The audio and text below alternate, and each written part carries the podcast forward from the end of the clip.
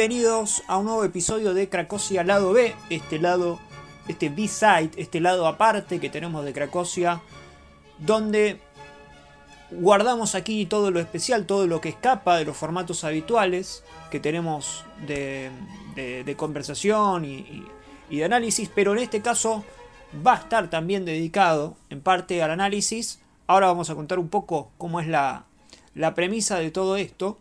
Eh, es lo que tenemos, en definitiva, para ofrecer. Lo cierto es que hace un tiempo que, teníamos ganas de, grabar algo con, José Luis Nachi. José Luis Nachi es docente. Si han, seguramente si han estado en Cievic, lo, deben conocer, lo deben haber visto, lo deben haber tenido. Él se encargaba específicamente de análisis de film. Bueno, es lo que vamos a tener hoy, de hecho, ¿no? Eh, docente de una trayectoria enorme, probablemente sea uno de los docentes más reconocidos aquí en Argentina. Es también director, ha dirigido el documental Soy Ringo sobre Ringo Bonavena. Y hace tiempo que, teníamos ganas de, grabar algo con él, de, de, que él, lo cierto es que, por ejemplo, ¿no? O sea, su material, o sea, la larga trayectoria que ha tenido, no hay demasiado online en cuanto a sus, eh, en cuanto a sus materias, en cuanto a, su trabajo, en cuanto a, lo que él ha teorizado, lo que él ha hablado de estética, lo que él ha hablado de películas, lo que él ha hablado de, etcétera. No hay tanto material online, o sea, eh, se sabe, o sea, todos sabemos quién es él, pero quizás quienes no lo han tenido, no han tenido el, placer, el gusto de tenerlo como, como docente, no... Eh, no terminan de conocerlo. O sea, conocen quién es él, pero, pero no eh, su forma de hablar, su forma de expresarse, lo que tiene para decir de las películas, su mirada acerca de las películas. Entonces, lo que pudimos eh, lograr, lo que pudimos obtener es que José se permita, o nos permita, etcétera, etcétera, como quieran decirle, un análisis de un clásico. Un clásico, una película una de las tantas obras maestras de Martin Scorsese, que es la película After Hours, conocida también como Después de Hora. Una película que él ha estudiado infinita cantidad de veces, una película infinita, además, valga la redundancia. Y a raíz de este pedido, José ha armado un análisis, que bueno, él ya obviamente tenía trabajado, pero lo, ha trabajado en audio, nos lo ha, nos lo ha enviado y es a continuación lo que van a escuchar. O sea, van a escuchar un análisis detallado, puntilloso, casi minuto a minuto de la película, lo que se pueden encontrar en otros Cracosia lado B, tan eh, aquí llamados como audioanálisis o... Eh, sí, le ponemos esos nombres, ¿no? Audioanálisis son, es casi minuto a minuto, casi plano por plano, digo, es meticuloso, es detallista, es de esas características, digamos, es un análisis de escuela, digo, en, ese sentido, ¿no? Eh, o sea que vale la pena si tiene la película fresca, mucho mejor aún porque van a poder eh, aprovecharlo más, pero al mismo tiempo José se tomó el trabajo de dar, además, previo al análisis de la película, eh, una introducción de, de, su mirada sobre Scorsese, de cuáles son sus preocupaciones, que la verdad que estamos muy agradecidos porque es eh, un material hermoso que espero que, aprovechen y espero que quienes tenían esa duda de conozco a Nachi, lo conozco de nombre, bueno, a, partir de este episodio, a partir de este material, a partir de este, eh, de este análisis completo que, damos en, en Cracosia Lado B, puedan disfrutarlo plenamente y puedan eh, cerrar esa, esa, cuenta pendiente que tenían y obviamente de aquí en más, eh, todas las consultas son bienvenidas. Eh, agradecerle obviamente a, José por, por, esto, o sea, sabemos que, justamente el hecho de que eh, el material no, abunde en redes también tiene que ver con eso, ¿no? O sea, también tiene que ver con eso y, y, tener... poder dar a conocerlo aquí en Cracosia es por supuesto un gusto que, un gusto que nos damos y que además Ojalá eh, podamos tenerlo eh, en, algún otro episodio también. ¿Por qué no? Así una charla eh, o, hablar de alguna otra película. ¿Por qué no? Eso también veremos. Por lo pronto, les dejamos aquí el análisis extendido que ha hecho José Luis Nachi para Cracosia sobre la película de Martin Scorsese After Hours. Que lo disfruten.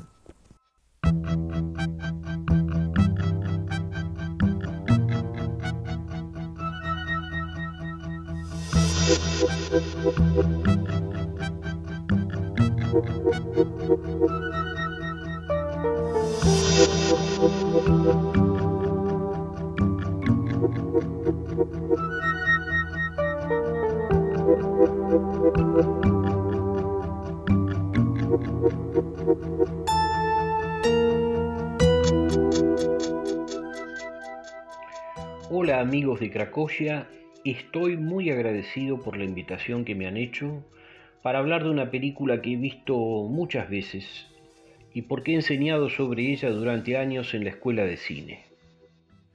Cada vez que la veo, siento que la veo por primera vez.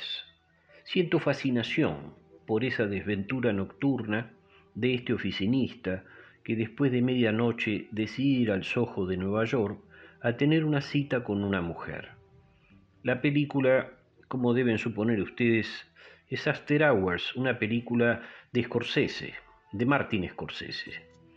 Para mí es un honor hablar de este director porque durante años aprendí de cine y de la vida viendo sus películas y viendo también las películas de los directores de su generación. Debo decirlo que como cinéfilo me siento agradecido con todos ellos porque me han transmitido todo su amor por el cine. Creo que la cinefilia es una forma de ver el mundo, así que espero estar a la altura y espero poder transmitirles ese amor.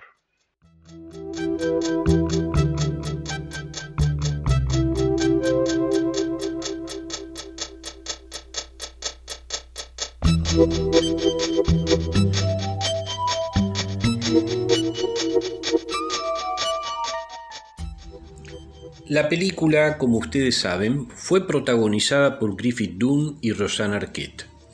En su momento, After Hours fue muy bien recibida por la crítica, sobre todo por la crítica francesa, pero no llegó a tener una gran recepción en el público. Hoy en día está considerada una película de culto, ya que es una de esas obras que fue valorada con el tiempo y que se convirtió en objeto de admiración por un grupo creciente de espectadores, sobre todo por ser inclasificable dentro de la obra de Scorsese, ya sea por su humor negro, por su humor absurdo, humor que no aparece en otras obras del mismo autor. Aclaremos que After Hours no es solo una comedia, es también una película de autor en las que se encuentran las habituales obsesiones del director. Hay otras incursiones en la comedia, una de ellas es la genial El rey de la comedia, en la cual el comportamiento de los personajes roza el absurdo. La otra comedia es el mediometraje Lecciones de vida, recordarán ustedes a Nick Nolte, película en la que el director nos muestra una relación muy particular entre un pintor y su discípula, también pintora. Hay películas de Scorsese que sin ser comedias suelen incluir situaciones que resultan cómicas porque el comportamiento irracional de sus personajes se hace manifiesto. Recordemos que los mafiosos o los gángsters de Scorsese son mostrados en actitudes que resultan ser absurdas, como lo son las intervenciones de Joe Pesci en Buenos Muchachos y en Casino. Y esto forma parte del estilo de Scorsese en After Hours esa irracionalidad de los personajes está presente. Otra de las razones que diferencia After Hours de sus otras películas es que el guion está escrito por Joseph Minion y este dato es relevante porque el guionista habitual con el que trabajaba Scorsese para aquellos años era Paul Schrader. El guion de After Hours fue la tesis que Joseph Minion escribió en su carrera de estudiante de cine. Hablemos entonces de After Hours, aclarando desde el inicio que nuestro propósito es realizar un estudio analítico de la obra, haciendo hincapié en la puesta en escena y en los recursos de la comedia. El podcast busca ser un estudio crítico. Todo análisis, toda crítica intenta ser una opinión subjetiva, valorativa, que se apoya en argumentaciones teóricas provenientes de la estética. Una de las marcas de estilo recurrentes en la obra de Scorsese es cómo la cultura juega un papel dentro de la puesta en escena. Nuestra tarea es ver de qué manera el director introduce la cultura en sus tramas. El protagonista es un yuppie que se llama Paul Hackett. Él pertenece al mundo de la computación y Scorsese nos cuenta cómo es atraído por una mujer, a la que conoce en un bar y por la cual termina yendo hacia el Soho a tener una cita con ella. El Soho es el mundo donde viven los artistas o donde vive la bohemia artística, por así decirlo. La película nos plantea un interrogante. ¿Qué hace un procesador de textos en el mundo de la bohemia artística? A partir de esto se da un choque cultural que es diferente al choque que se da en las películas de Peter Weir. Recordemos la última ola, en la que había un choque de culturas entre la modernidad y lo arcaico. Aquí es diferente. Estos choques no son de culturas, estos choques suelen ser barriales como en bandas de Nueva York.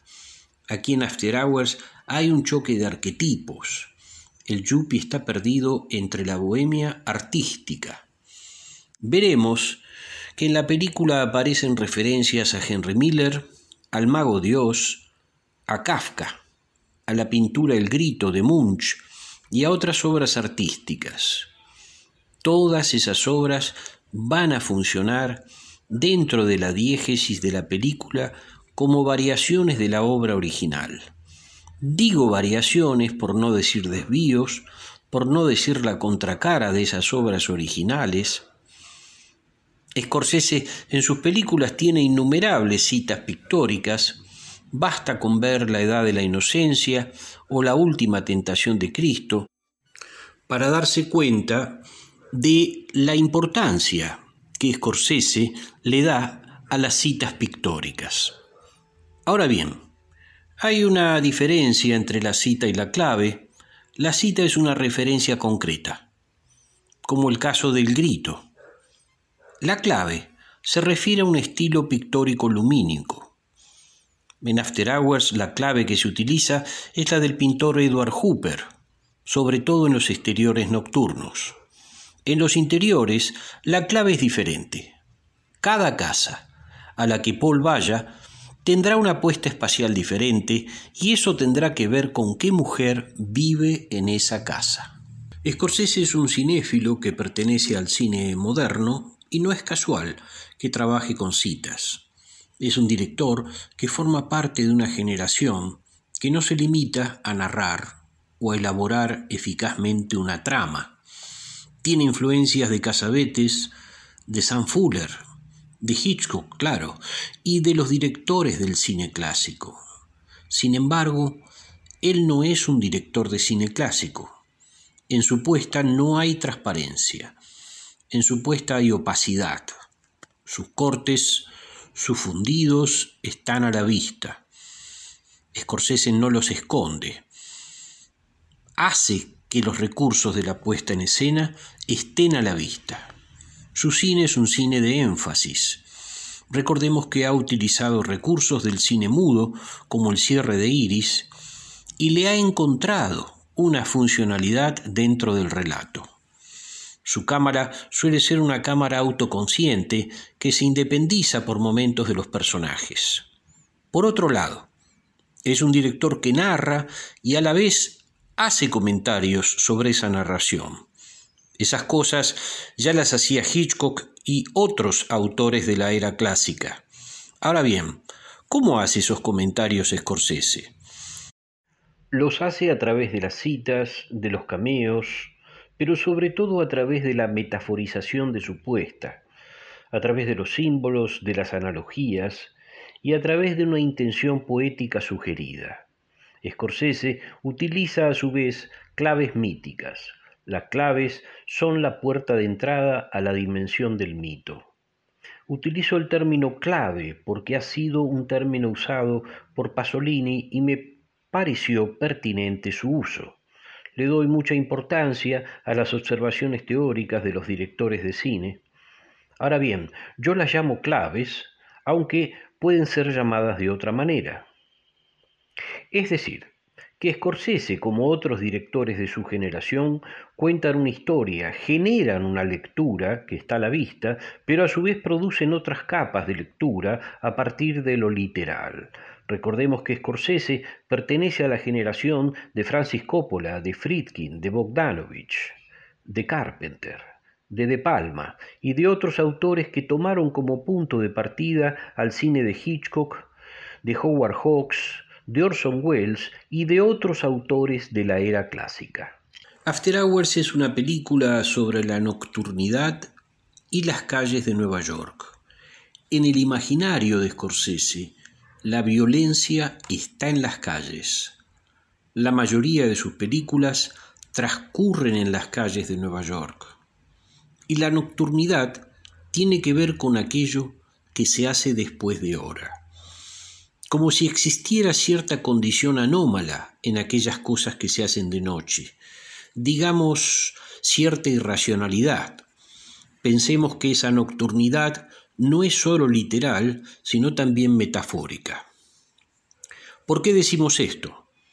Porque el deseo de Paul de conocer a una mujer va a ser censurado, va a ser reprimido, y frente a esa represión va a aparecer la culpa el miedo y la paranoia. El viaje de After Hours va a ser el viaje hacia los miedos de Paul. El viaje de After Hours, como las pesadillas, es un viaje a la nocturnidad de Paul. El relato empieza y termina como un viaje, pero en el recorrido aparece un laberinto en el que Paul, en el que nuestro personaje se pierde. Dentro de ese laberinto se suceden peripecias que hacen que el personaje pierda el deseo inicial que lo impulsa, motivo por el cual está condenado a vagar, como si fuera un extranjero que divaga por las calles de Nueva York. Paul queda atascado en ese laberinto llamado Soho y no logra encontrar su objeto de deseo. Finalmente sale de ese laberinto, pero no por cuenta propia es el azar o las contingencias la que hacen que Paul regrese a su trabajo, que es el único lugar donde se siente seguro, quizás porque no parece tener una relación con nadie, salvo con su computadora. Este viaje también nos recuerda a muchas fábulas infantiles, no en vano se cita al mago Dios, que como muchas fábulas en las cuales las niñas se iban de su casa y se internaban en el bosque. Luego de pasar por ciertas pruebas y desventuras, retornaban a su hogar, habiendo sufrido una transformación. Esa transformación solía ser el pasaje de la infancia a la adolescencia. Ahora bien, ¿por qué mencionamos el bosque? Porque el sojo sería como un bosque en el que el personaje se pierde. La simbología de este viaje no termina aquí. El héroe escorsesiano, en otro orden simbólico, puede hacer un viaje hacia su propio infierno. Algunos personajes que viajan a su propio infierno pueden volver de ese viaje y otros quedan atascados. Ese viaje, esa catábasis, es una constante en la obra de Scorsese. Recordemos si no a Travis en Taxi Driver, con su baño de sangre purificador sobre el final de la película. Ya veremos cómo Paul, involuntariamente y llevado por las circunstancias, hace su propia y particular catábasis. Una característica de la obra de Scorsese es que suele violentar la puesta en escena. La violencia en las películas de Scorsese está siempre presente. Pero esa violencia no está porque sí. No hay un regodeo con la violencia. Siempre hay una justificación dramática, siempre hay un conflicto detrás de esa violencia. Aquí en After Hours la historia es contada con humor y ese humor permite que el director sea más benevolente con su personaje. Quiero decir que habitualmente sus personajes no viven en un lecho de rosas, viven apasionadamente y sufren. En este caso a Paul le ocurren cosas, pero dentro de un contexto diferente al suyo. En After Hours prácticamente no hay violencia física. La violencia es más bien psicológica, digamos absurdamente psicológica. Ese absurdo nos recuerda a Kafka, que aquí en After Hours está presente, pero sin burocracia. No está la burocracia kafkiana del proceso. Son los vecinos del Soho los que actúan absurdamente. Y Paul es víctima de ese absurdo. Paul no se entiende con esos vecinos. Es como si esos vecinos hablaran otro idioma. Es como si Paul se encontrara en una torre de Babel en la que todos los que hablan con él parecen hablar otro idioma. Paul está solo como el campesino de ante la ley y encima no tiene familia. Recordemos que la familia de Travis Bickle en Taxi Driver está en el fuera de campo, que Jack LaMotta tiene a su hermano, que el personaje del irlandés también tiene familia, igual que los personajes de Buenos Muchachos, y que el rey de la comedia, la madre del personaje del rey de la comedia, está en el fuera de campo, o en todo caso, como ustedes saben, en su propia locura. Ahora bien, hay un grupo de personajes en la obra de Scorsese, como el de Life Lessons, como el del silencio, de los que no se sabe si hay familiares. De hecho, no los hay. A este grupo de personajes se le suma Paul Hackett. Hablemos ahora sí de la puesta en escena de la película. Ya los títulos están en blanco sobre fondo negro, entre los que aparece el nombre de Martin Scorsese. A continuación, se introduce bruscamente el título de la película en color naranja, contrastando con el fondo negro. Es habitual que el mundo de Scorsese sea un mundo de contrastes, de impactos bruscos, como lo es habitualmente el montaje de sus películas. En el título, sobre las letras O, se ve un reloj con las agujas en azul introduciendo la idea del tiempo. Es una presentación muy intensa que va acompañada por una suite de Mozart, que es una música que relacionaremos con el lugar del trabajo. Es el primer movimiento de una sinfonía en D mayor. Esta música volveremos a escucharla en los créditos. Esta presentación musical es un anticipo que nos prepara para el siguiente movimiento.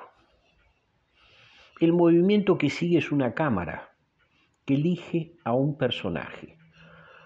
La llamamos autoconsciente porque se comporta como un personaje. En este caso elige al protagonista, que como decíamos antes es un oficinista. No son los oficinistas habituales personajes de Scorsese, la cámara va hacia el personaje como si nos dijera, es este. Es la elección del director, pero también da la sensación de elegirlo el destino. Aquí, como en Psicosis de Hitchcock, la cámara elige. Recordemos que en Psicosis la cámara pañaba sobre la ciudad de Fénix y terminaba eligiendo la ventana de un motel que correspondía a una habitación en la que se encontraban los personajes de la película. Aquí ocurre lo mismo, solo que este es un traveling violento, quizás el primer acto de violencia ejercido sobre el protagonista de la película. Y al detenerse nos presenta Paul, que es un yuppie, que significa joven profesional urbano en contraposición a los hippies de la década de los 60 y los 70. El yuppie, como el hippie, son arquetipos modernos que ha dado el capitalismo y que no es casual que estén relacionados con Estados Unidos. Esta elección es una ruptura porque no es el tipo de personaje habitual de Scorsese. Los personajes habituales generalmente son gángsters, mafiosos o simplemente taxistas, o artistas como en el caso de Life Lessons, o religiosos como el personaje de Silencio. En esos personajes hay pasión.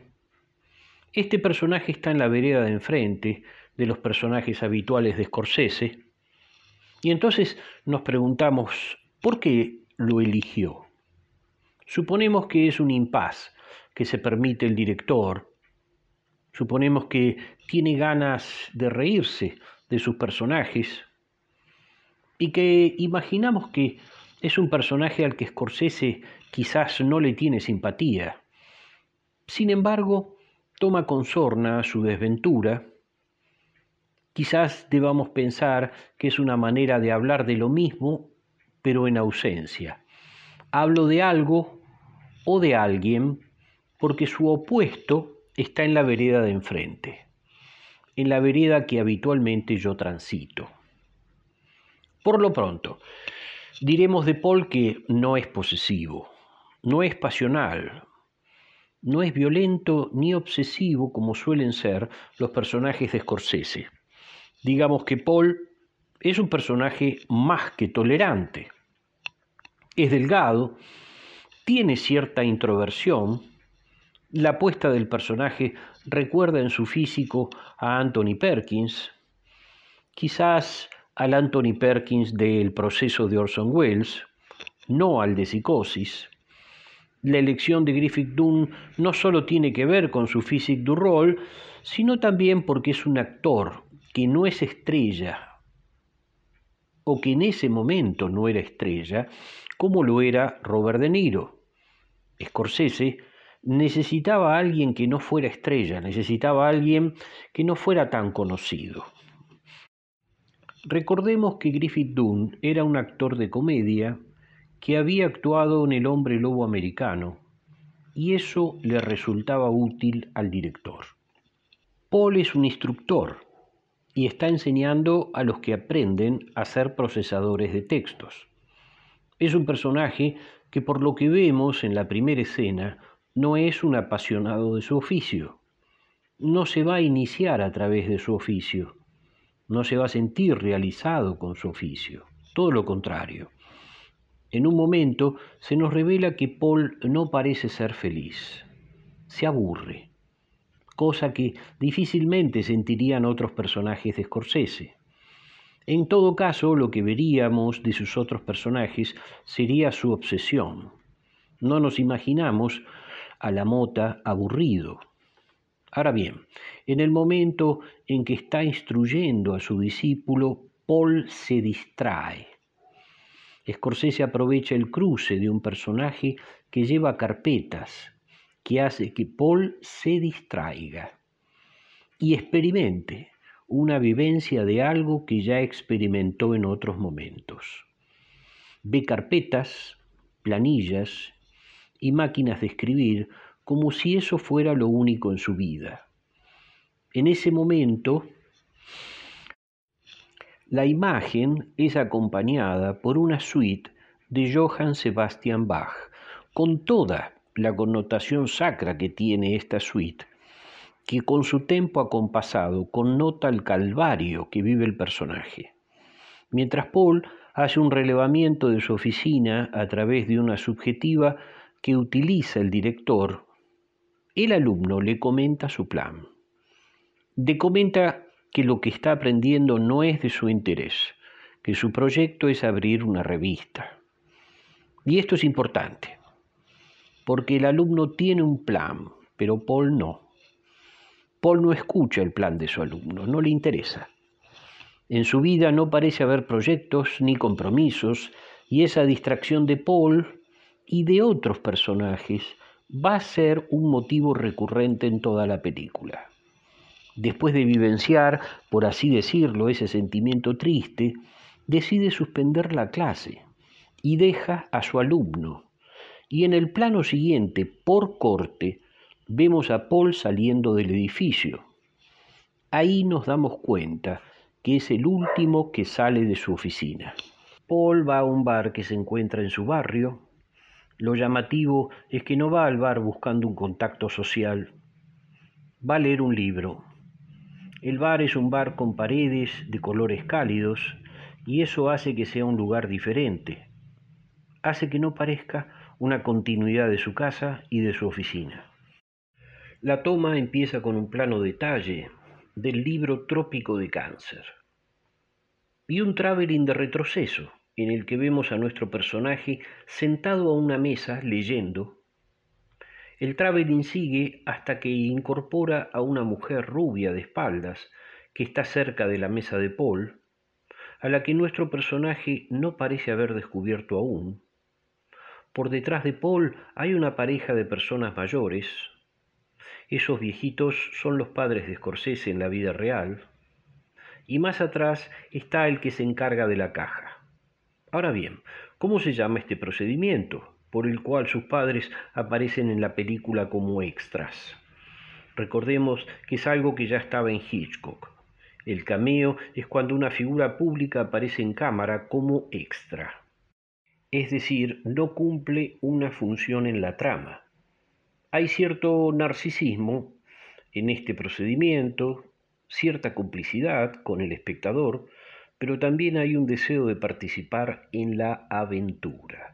Hay directores que aunque sean mínimamente quieren ser parte de la peripecia. En ese bar, según parece, se conocieron los padres de Scorsese. Ahora bien, ¿qué función cumplen los bares en el mundo de Scorsese? Es el espacio en el que el héroe se encuentra con su grupo y miden fuerzas entre sí y elaboran un plan, que habitualmente forma parte de su vida ilícita. Esto puede verse en Buenos Muchachos, en Casino y en otras de sus películas en la que el héroe vive una vida fuera de la ley. El bar entonces se transforma en su guarida para festejar un robo. El bar de Paul es diferente. Paul no tiene grupo de referencia. Paul es un alienado. Si va al bar es para leer un libro, para estar solo, digamos, pero en un lugar diferente. Cuando sale de su trabajo, lo vemos salir por unas puertas doradas enormes que hacen que Paul parezca pequeño. En la película va a haber varias puertas que se abren y otras que no se pueden abrir, y otras que podrán abrirse en otro momento. Ahora bien, esas puertas doradas en el terreno literal bien podrían ser las puertas de un banco, o de una empresa, o de una corporación. Pero en un terreno metafórico nos da la sensación de ser las puertas del cielo. Ahora bien, ¿de qué cielo?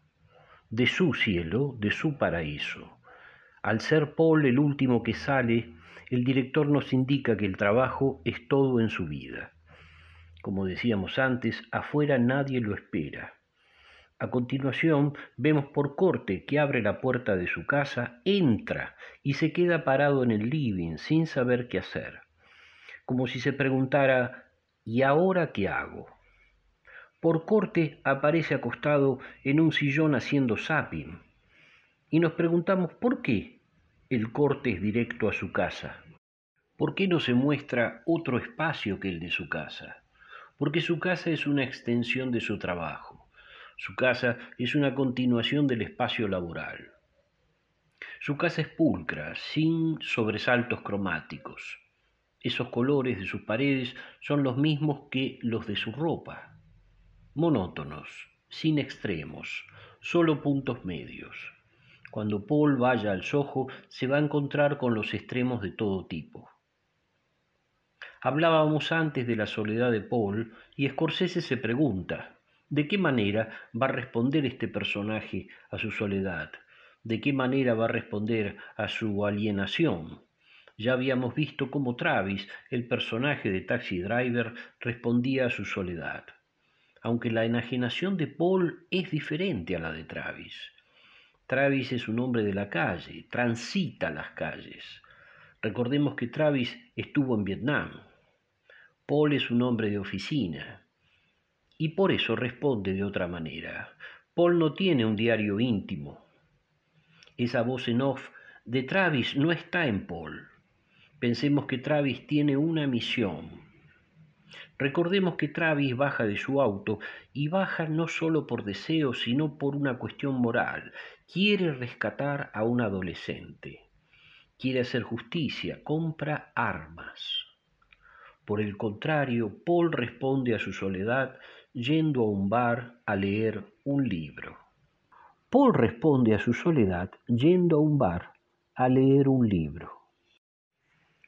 Nos preguntamos qué está leyendo Paul. Lee un libro de Henry Miller. Bien, entonces su compañero de ruta, en soledad, resulta que es Henry Miller. Paul no quiere leer en la casa, va a un bar, porque su casa es una prolongación de su trabajo. Entonces, que sea Henry Miller no es un dato menor. En Henry Miller está todo eso que no es Paul. Está el sexo, está la aventura, está el contacto con el otro, está la desesperación por conseguir trabajo. Paul tiene trabajo, está seguro con su trabajo, parece tener una vida económicamente estable, pero se aburre. Quizás debamos tomar a Miller como el guía que necesitaría Paul para pasar a ese otro mundo que Paul no conoce, porque en Henry Miller está el nómade. Miller no es un sedentario. Y Paul es todo lo contrario. Paul es un sedentario que no conoce el azar, que parece no haber estado expuesto nunca a la aventura. Y Paul necesita una aventura. Ante la ausencia de aventura, leer a Miller es quizás su mayor atrevimiento, quizás su rito de pasaje, rito que solo puede ocurrir en un plano ilusorio. Y mientras lee, Trópico de Cáncer, no es casualidad que aparezca una mujer, como si apareciera de la novela. La mujer está sentada frente a él, mujer que después sabremos que se llama Marcy. Marcy dice de memoria una frase del libro que está leyendo Paul. Marcy está interpretada por Rosanna Arquette, actriz versátil, que ha trabajado en varios géneros y que podría desempeñarse tanto en el drama como en la comedia. Rosanna Arquette va a volver a trabajar con Scorsese en Life Lessons y entendemos que Scorsese la elige porque ella es atractiva, es rubia, recordemos que Scorsese necesita una rubia, pero además porque sabe elaborar un personaje que es contradictorio, que seduce y que es inestable. Marcy dice, me encanta ese libro. La frase que ella le dice a Paul es como una contraseña de identificación. Y Paul tarda en responder. Paul reconoce que lo releyó varias veces. Y cuando lo dice, sentí que esa frase la estaba diciendo Scorsese. Y me sentí identificado porque yo también releí el libro y también vi After Hours varias veces. Entonces Marcy responde, esto no es un libro, es un insulto prolongado, es un escupitajo a la cara del arte, una patada a la verdad, a la belleza, a Dios. Y Paul, al escucharla, sonríe, y cuando parece aceptarla, Marcy ya está sentada a su lado. El encuentro entre Paul y Marcy nos hace recordar a Taxi Driver cuando Travis la conoce a Betsy. Era Travis quien se acercaba a Betsy. Era Travis el que hacía el abordaje. Pero recordemos que Travis no tiene roce social. Él y Betsy hablan idiomas diferentes. La primera vez que salen, él la invita a ver una película condicionada. Y es allí que ella decide cortar con él. Aquí en After Hours es Marcy la que se acerca a Paul. y el entendimiento entre ellos veremos que también se hace difícil. Lo que tienen en común entre Betsy y Marcy es que las dos son rubias, y como veremos en la película, habrá otras rubias. Recordemos que esa es una marca de estilo de Scorsese. Esas rubias son arquetipos que recuerdan a las rubias de Hitchcock, pero también a la fe fatal de los policiales negros. Tengamos en cuenta que esa fe fatal de los policiales negros suelen comportarse como sirenas que desvían al héroe. Pensemos en el personaje de Sharon Stone en Casino. Marcy y Paul hablan y se conocen hasta que Paul le pide su número de teléfono. Marcy se lo dice rápido y se va. Y él necesita urgente una virome para anotar el número de teléfono porque la suya no funciona. Él le pide la virome al cajero. Nos preguntamos, ¿por qué cuando Paul se dispone a escribir con su lapicera no puede hacerlo? ¿Y por qué intenta hacerlo en la primera página de Trópico de Cáncer? Ese hecho propone una lectura que funciona como un anticipo.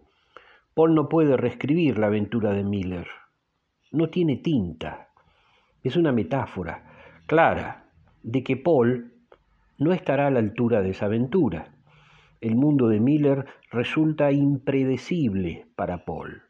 Paul está acostumbrado, según parece, a aquellas cosas del mundo de la computación que puedan predecirse, al menos para lo que era la computación en la década de los 80. Por otro lado, Marcy nos hace pensar en un personaje de Miller que se llama Mara, y sobre el final habrá otro personaje, otra rubia, que se llama June, las dos aparecen en las obras de Miller. Las rubias de After Hour van a formar parte de ese mundo de sirenas que desvían al héroe, y cada una funcionará como una variación de la otra. Así como en la ventana indiscreta, al personaje se le presentaban variaciones de su soltería en cada una de las ventanas, aquí se presentan variaciones de una misma rubia a desear. Como decíamos, una de esas rubias será Marcy, con un comportamiento casi bipolar. La otra es Julie, que vive en un contexto quiche y que también tiene un comportamiento cambiante. La otra es Gail, que tiene un carácter autoritario, cuyo nombre remite al de Dorothy Gale en El Mago de Oz.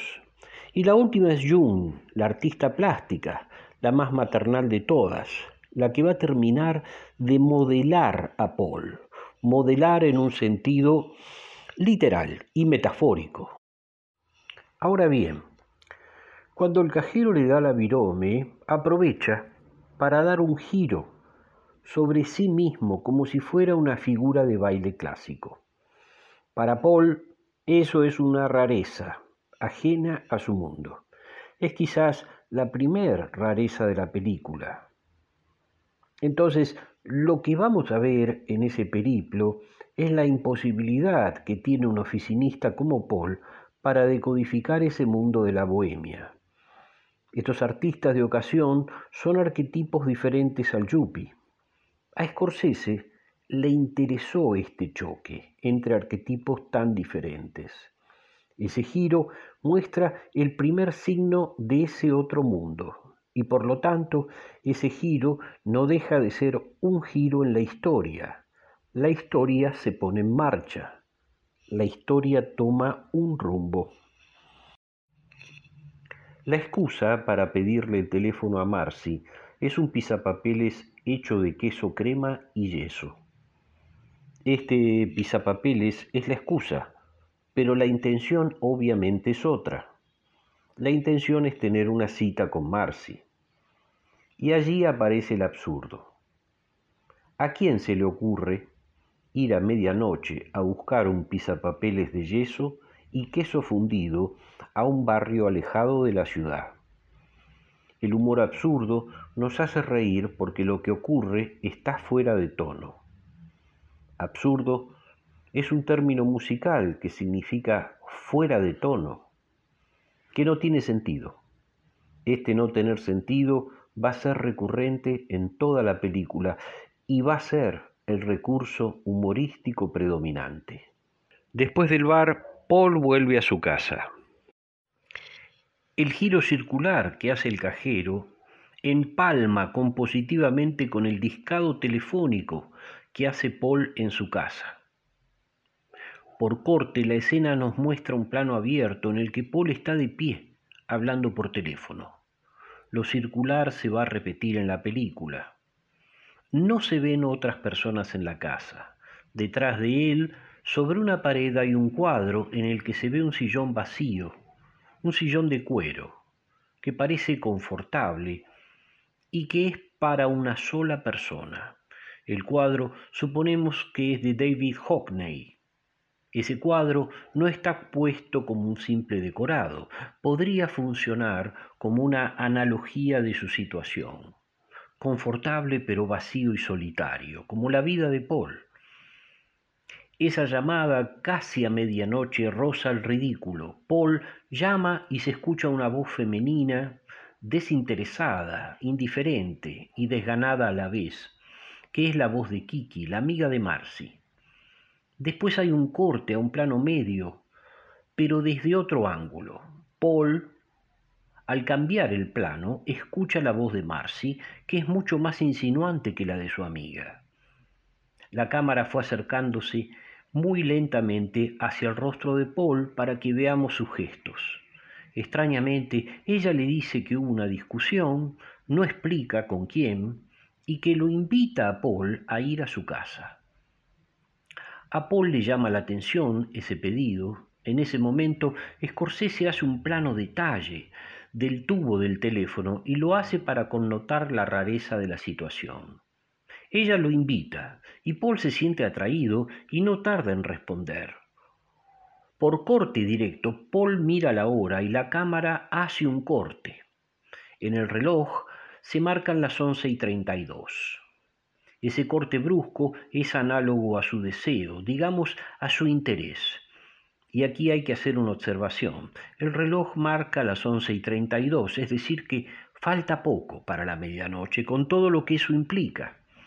Ya veremos que en otro terreno ese once y treinta y dos propone una clave de lectura que ya analizaremos. Bien, Paul cuelga el teléfono y se escucha el golpe al colgar y por corte directo vemos que detiene un taxi en la calle. Ese corte cumple la misma función que el paneo anterior hacia el reloj. El corte intenta otra vez reflejar el estado de ansiedad, el estado de deseo que tiene Paul. Y por otro lado, sin duda, genera fluidez narrativa. Paul sale a la calle como si saliera al mundo. Está vestido como cuando salió del trabajo. Llama la atención que vaya a una cita vestido con traje y corbata. ¿Qué nos quiere decir el director?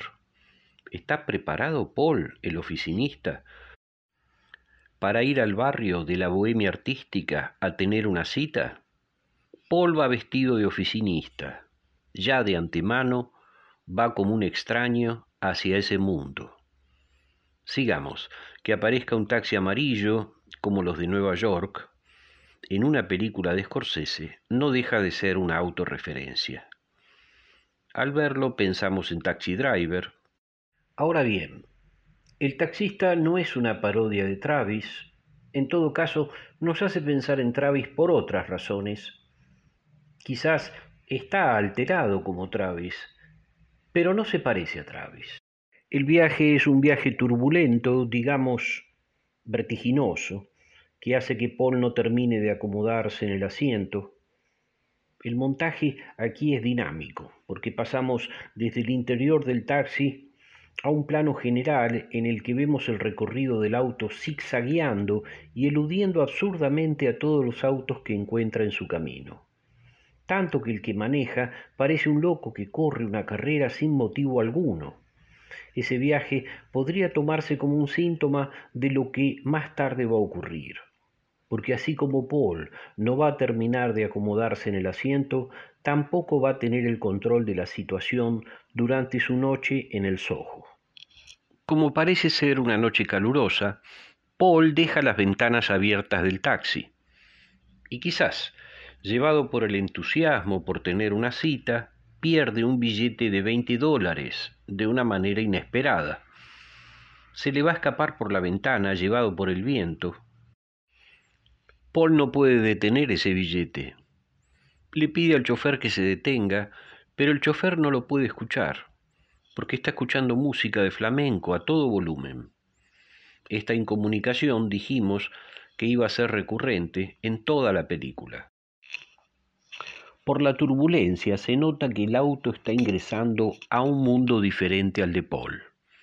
Antes decíamos que las calles son el lugar del peligro en las películas de Scorsese.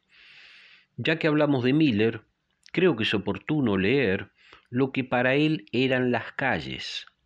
Leamos un texto suyo al respecto. Yo nací en la calle y me crié en la calle. Nacer en la calle significa vagar toda tu vida, ser libre. Significa accidentes e incidentes fortuitos, drama, movimiento. Significa sobre todo ensueño, una armonía de datos irrelevantes que proporciona a tu vagar una certeza metafísica. En la calle aprendes lo que realmente son los seres humanos. De otro modo, más tarde uno los inventa.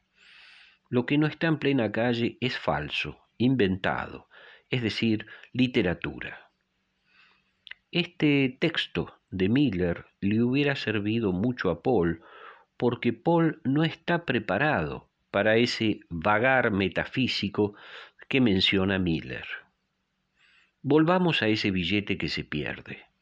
Y recordemos que lo que en Travis era el símbolo de su cruzada, de su misión, que era retener un billete que consideraba sucio porque provenía de un proxeneta, aquí en After Hours el billete es el pasaje hacia esa mujer.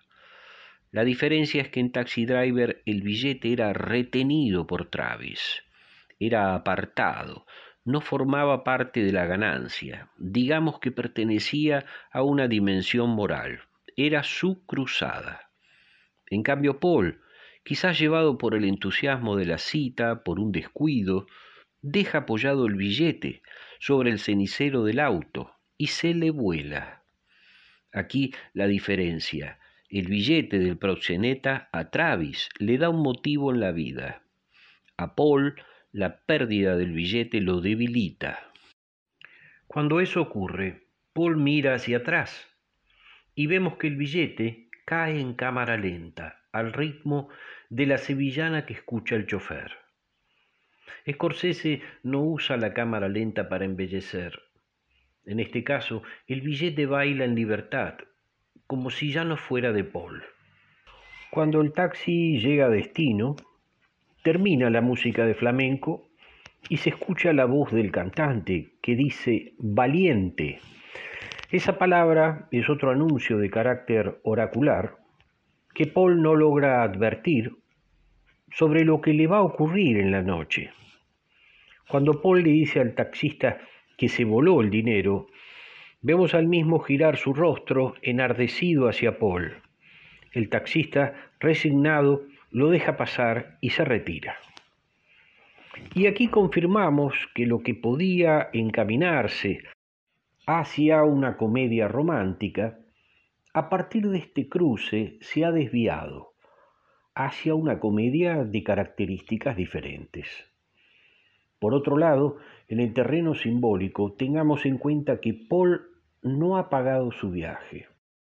Entendemos que si Paul ha salido de su paraíso y no ha pagado su viaje al Hades, como se pagaba al botero, está rompiendo las reglas y eso no es un buen antecedente. Paul se baja del taxi y lo vemos parado entre cuatro esquinas sin saber hacia dónde ir, en una calle desolada con el asfalto mojado. El plano es uno de los más bellos de la película Después lo vemos ir hacia la casa en un plano abierto y aquí comienza a cobrar importancia el espacio, cobra importancia la calle. A esa hora ya no hay nadie y hay un silencio muy particular que le da cierto misterio al lugar.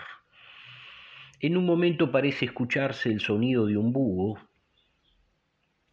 Paul sigue caminando, va sobre la vereda hacia una dirección que él está buscando. Es un plano que se va a repetir durante toda la película. Paul caminando solo de noche en la ciudad, llevando su soledad a cuestas en un barrio que no es el suyo. La casa de Marcy es un espacio diferente, como lo van a ser todos los otros espacios. Paul entra a la casa y para hacerlo tiene que tocar el timbre. Y allí aparece otro hecho complicado para la mirada de Paul, que es que los nombres que aparecen lo desconciertan. Otra vez el plano detalle. Bridges, que significa puente, está tachado, lo que no deja de ser significativo. Toca el timbre que dice Franklin, y desde arriba una mujer, que no es Marcy, le tira la llave. La llave cae, pero es una llave amenazante, que va hacia Paul. Es la llave para entrar al otro mundo, que cae sobre el personaje como si fuera muy pesada, como si, como si viniera desde el cielo. Es una subjetiva de Paul en cámara lenta. Paul tiene que correrse y cuando la llave cae al suelo se escucha un trueno, como si fuera otro anuncio. La tormenta es metafóricamente otro anuncio. Paul sube por una larga escalera y entra a un loft. La subida de la larga escalera, mostrada por Scorsese, es con un fundido encadenado que acorta el recorrido. Si fuera un director, para dar un ejemplo como Antonioni, el ascenso por esa escalera quizás hubiera sido mostrado en su totalidad. ¿Por qué? Porque es el estilo de cada director.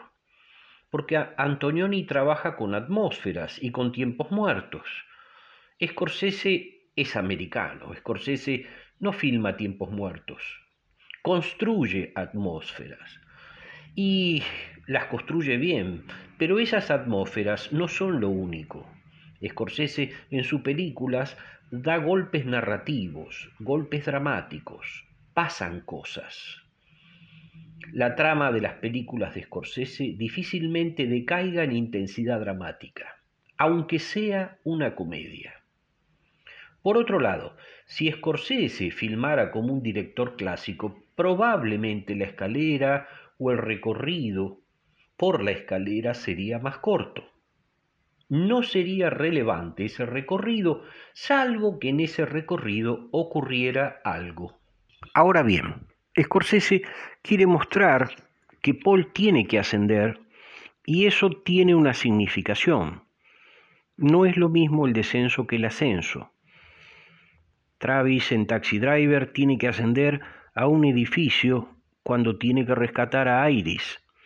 El ascenso implica otra aptitud, otra energía, otra predisposición, inclusive otro peligro. El ascenso habla del lugar hacia donde va el héroe, pero también habla del impulso que motiva ese ascenso. Y como hemos dicho antes, ese impulso es el deseo de Paul. Y la puesta en escena refleja ese deseo a través del personaje en el espacio, pero también a través del montaje. Paul entra y se encuentra con un loft. Es un plano abierto. Ese loft sorprende a Paul por su tamaño, Paul viene de una oficina, viene de su departamento de soltero, y ese loft es demasiado grande para Paul. Le queda grande. A Paul no se lo ve abrir la puerta. Por corte discontinuo pasa de la escalera al interior de la casa. Paul ya está caminando dentro de la casa y ve a una mujer joven y atractiva con un look de cuero muy particular, muy informal, digamos, dark, por usar un término actual, que trabaja sobre una estatua y que no le presta atención a Paul, como si fuera un bicho de otro pozo. Él la salude y ella no responde. Paul tira el llavero sobre la mesa y Scorsese hace un plano detalle. ¿Por qué Scorsese hace un plano detalle del llavero? Bueno, en la película va a haber varias llaves de diferentes puertas. A continuación, Scorsese hace un plano de la cara aterrorizada de la estatua, como si lo mirara Paul, como si acabara de descubrirlo. ¿Acaso se nos anuncia lo que le va a pasar a Paul? Y aquí me gustaría hacer una observación sobre los planos detalles de Scorsese, ya que es una característica de su estilo. Su uso es un modo brusco de romper lo clásico. Scorsese está en la vereda de enfrente de Preminger o de Ford. Recordemos que si hay algo que caracteriza a Ford es la composición de los planos abiertos que utiliza para la construcción de su épica. Por el contrario, Scorsese está más cerca de Sam Fuller o de Casabetes. Scorsese pinta con detalles. Su cine es un cine de detalles. Paul se toma la libertad de recorrer el loft y hace comentarios, pero la mujer sigue sin mirarlo. Todo ese movimiento de Paul es mostrado en un plano abierto para mostrar la relación del personaje con el lugar.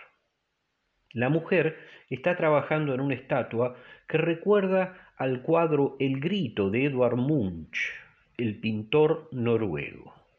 Recordemos que en el grito apareció una figura andrógina expresando un estado de desesperación. La figura está aterrorizada por algo que no se ve, que está en el fuera de campo.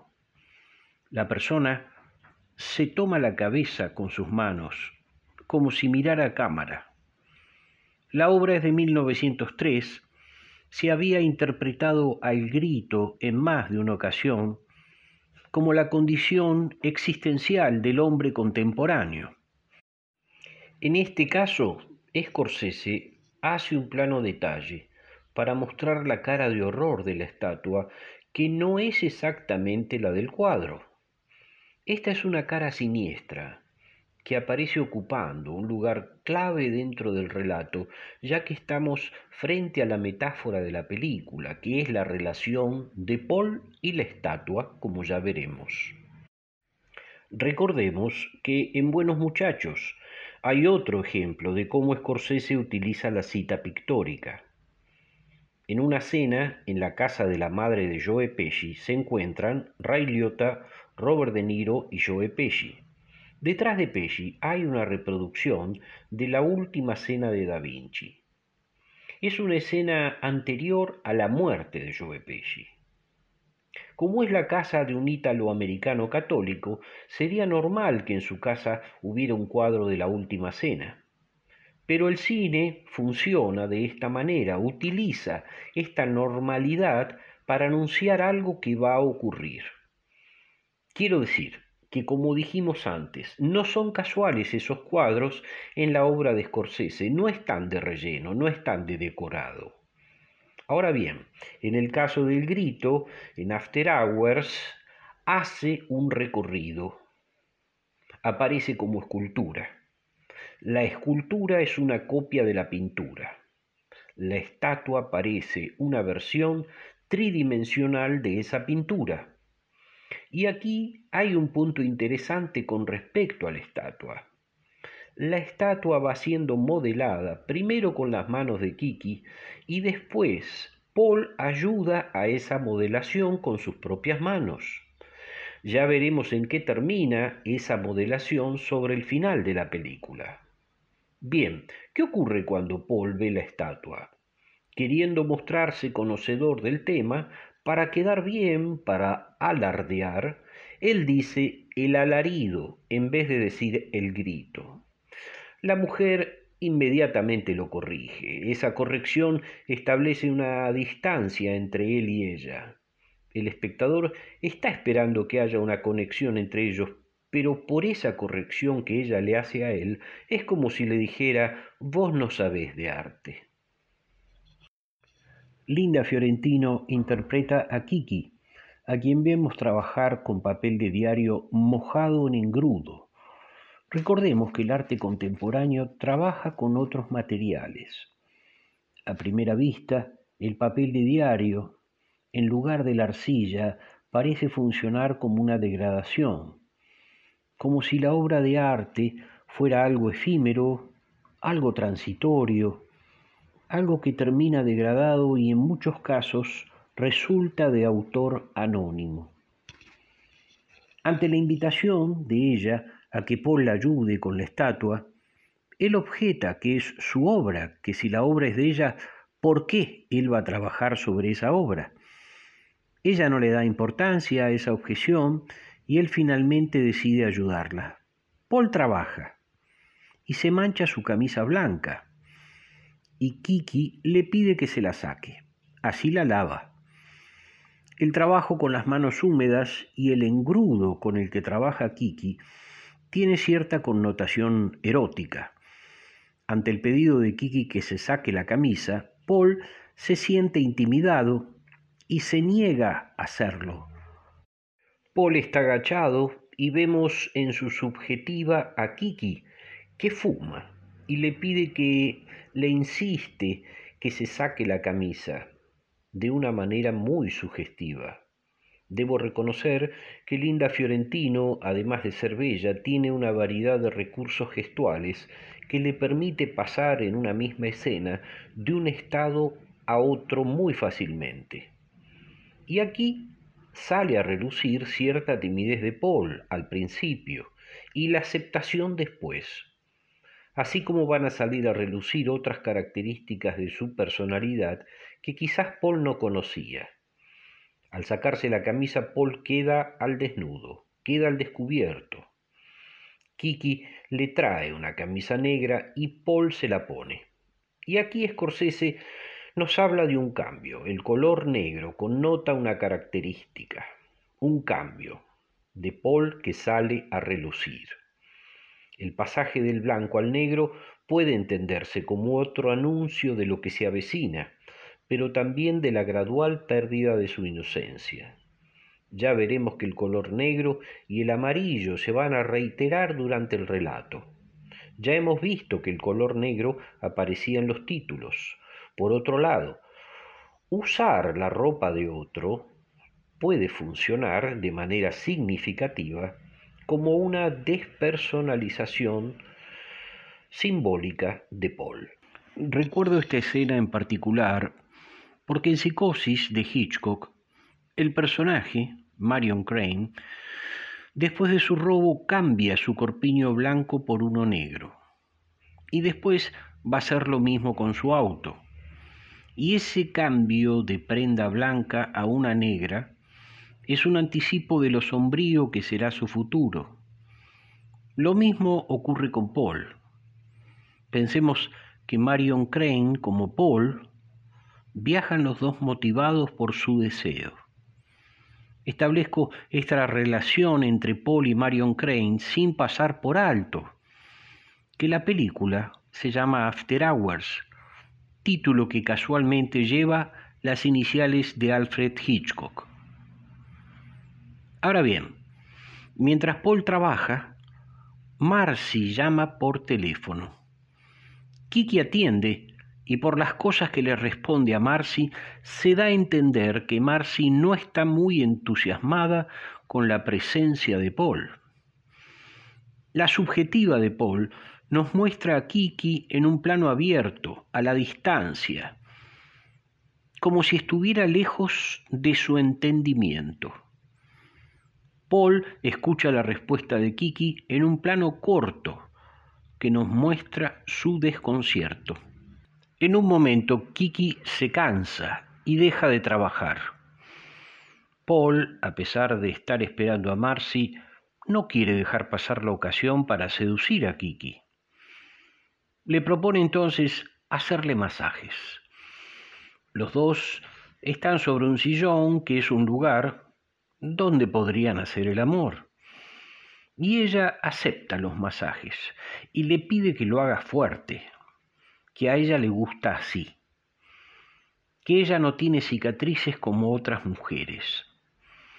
Eso le llama la atención a Paul, pero lo deja pasar. Esto es interesante porque así como modelaron la estatua, ahora Paul utiliza sus manos como si intentara modelarla a ella. Entonces comienza a susurrarle un relato de su infancia mientras la masajea. A lo habían operado de las amígdalas y la enfermera le había puesto un pañuelo en los ojos para que no vea algo que estaba ocurriendo. La cámara muy lentamente se acerca a medida que Paul avanza en el relato. No se dice lo que estaba ocurriendo cuando Paul de niño tenía los ojos tapados, así como no se sabe qué ve el personaje del grito como para aterrorizarse tanto. Kiki y Paul están los dos en un plano conjunto. Paul a esta altura del relato ya se ha acercado lo suficiente a Kiki como para besarla y resulta que cuando está por hacerlo y el espectador quiere que eso ocurra, se da cuenta que ella se ha dormido, nada menos. Su aventura se está convirtiendo en una desventura y lo peor es que Kiki está roncando. El plano la toma ella y desde atrás lo vemos a Paul sobre ella que está resignado y empieza a separarse. Allí otra vez aparece la barrera entre el deseo y la realidad. Y por corte discontinuo, Kiki queda sobre el sillón y Paul se pone de pie. Paul está parado sin saber qué hacer. Se lo ve frente a un sillón en el que duerme Kiki y eso nos hace pensar en una obra de arte moderno, ya que la iluminación del lugar parece la de una galería de arte, en la que sólo hay iluminados determinados sectores. En un momento aparece Marcy, que sube las escaleras, y Paul, para no quedar desubicado frente a ella, se acomoda de manera cómica en el asiento, cruzando las piernas como si nada hubiera ocurrido. Marcy vestida de blanco, en contraposición a Kiki que está de negro, entra al loft y al ver a Kiki dormida junto a Paul se sorprende. Mira extrañada, pero no se detiene. Le pide a Paul que la acompañe a su pieza. En un plano abierto vemos que Paul y ella se van hacia la pieza. Y por corte, en un plano conjunto, se los ve a los dos sentados sobre la cama de Marcy y charlan. Es un plano que se va a repetir en la casa de las otras mujeres, como si fuera una variación de una misma conversación, que se prolonga. Ella le pregunta, ¿qué le hizo a Kiki? Esta es la primera acusación que le hacen a Paul, es el primer equívoco. A partir de ese momento se dan una sucesión de encuentros y desencuentros entre Paul y Marcy. Esto nos recuerda a los dramas de Alcoba, pero enmarcados aquí dentro de un contexto del absurdo. Paul se da cuenta que Marcy tiene un carácter muy cambiante, por momentos lo seduce y por momentos lo rechaza. Esto hace que nuestro personaje esté confuso y se desmotive antes de salir de la habitación, Marcy le guiña el ojo a Paul y eso lo estimula. Estos hechos hacen que Paul vuelva a sentir deseo. Cuando Kiki se va, pasamos de un primer plano de Paul, que se agacha para ver qué hay en el bolso de Marcy, a un plano detalle, en donde vemos una crema para quemaduras. Y a continuación, un primerísimo primer plano de Paul que intenta sacar conclusiones. Este manejo de los planos cortos que hace Scorsese es muy característico de su estilo. Hay directores, sobre todo los del cine clásico, que se manejan habitualmente entre los planos medios y los planos abiertos, pero Scorsese es el que pinta, como decíamos antes, los detalles. Bien, Kiki vuelve. Quiere cerrar la ventana y él la ayuda, pero ella se enoja. Ella se va llevándose la crema. otra vez el desconcierto de Paul. En ese momento empieza a sonar el leitmotiv musical de la película. Es un leitmotiv muy interesante porque sugiere el paso del tiempo, porque tiene un sonido que nos hace acordar al tic-tac del reloj, que nos hace pensar en el después de hora, que nos hace pensar en la nocturnidad. Paul en un momento escucha susurros, pero no sabe de dónde vienen estos susurros. La cámara pasa frente a él y va hacia la ventana. Paul mira y ve que hay una pareja haciendo el amor en la casa del vecino. Otra vez aparece la estimulación, otra vez aparece el deseo. Cuando Marcy vuelve, Paul Intenta seducirla, pero ella lo frena. Ya a esta altura nuestro personaje no sabe cómo actuar porque la atracción y el rechazo van a ser una constante. En un momento Paul ve que ella tiene una herida en su pierna en un plano detalle y eso le produce rechazo. Ella le cuenta que en esa cama fue violada y Paul se siente asombrado por lo que ella le dice. Pero después, ella agrega que al violador le tomó seis horas violarla y que el que la violó era su novio mientras ella dormía. Paul está desconcertado. El relato de Marcy es tan absurdo que no sabe si sentir compasión o reírse. Vuelve a sonar el teléfono y se recrea en un momento un estado de tensión deciden no atender. El plano es conjunto, con los dos sentados a la cama, uno al lado del otro. Miramos sus expresiones, el teléfono sigue sonando, hasta que termina de sonar, que es el momento de distensión, porque Marcy lo invita a ir a un bar. Antes de salir, Paul ve que en la estatua de Kiki hay un billete de 20 dólares, nada menos. El destino parece hacerle bromas a Paul. Cuando Paul está por sacar el billete, Marcy se acerca y entonces Paul se ve obligado a dejarlo. Los dos van a un bar. El plano es un plano abierto que recuerda, como decíamos antes, a ciertas pinturas de Hopper. Es un traveling a ras del piso que los acompaña.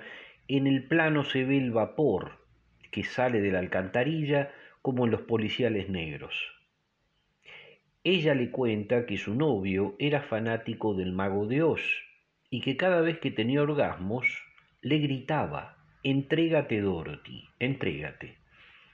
El relato vuelve a distanciar a Paul por lo extraño, por lo bizarro, pero ella, antes de irse, le toma la mano. Él vuelve a mirar el reloj y entiende que todavía está tiempo para conseguir lo que busca.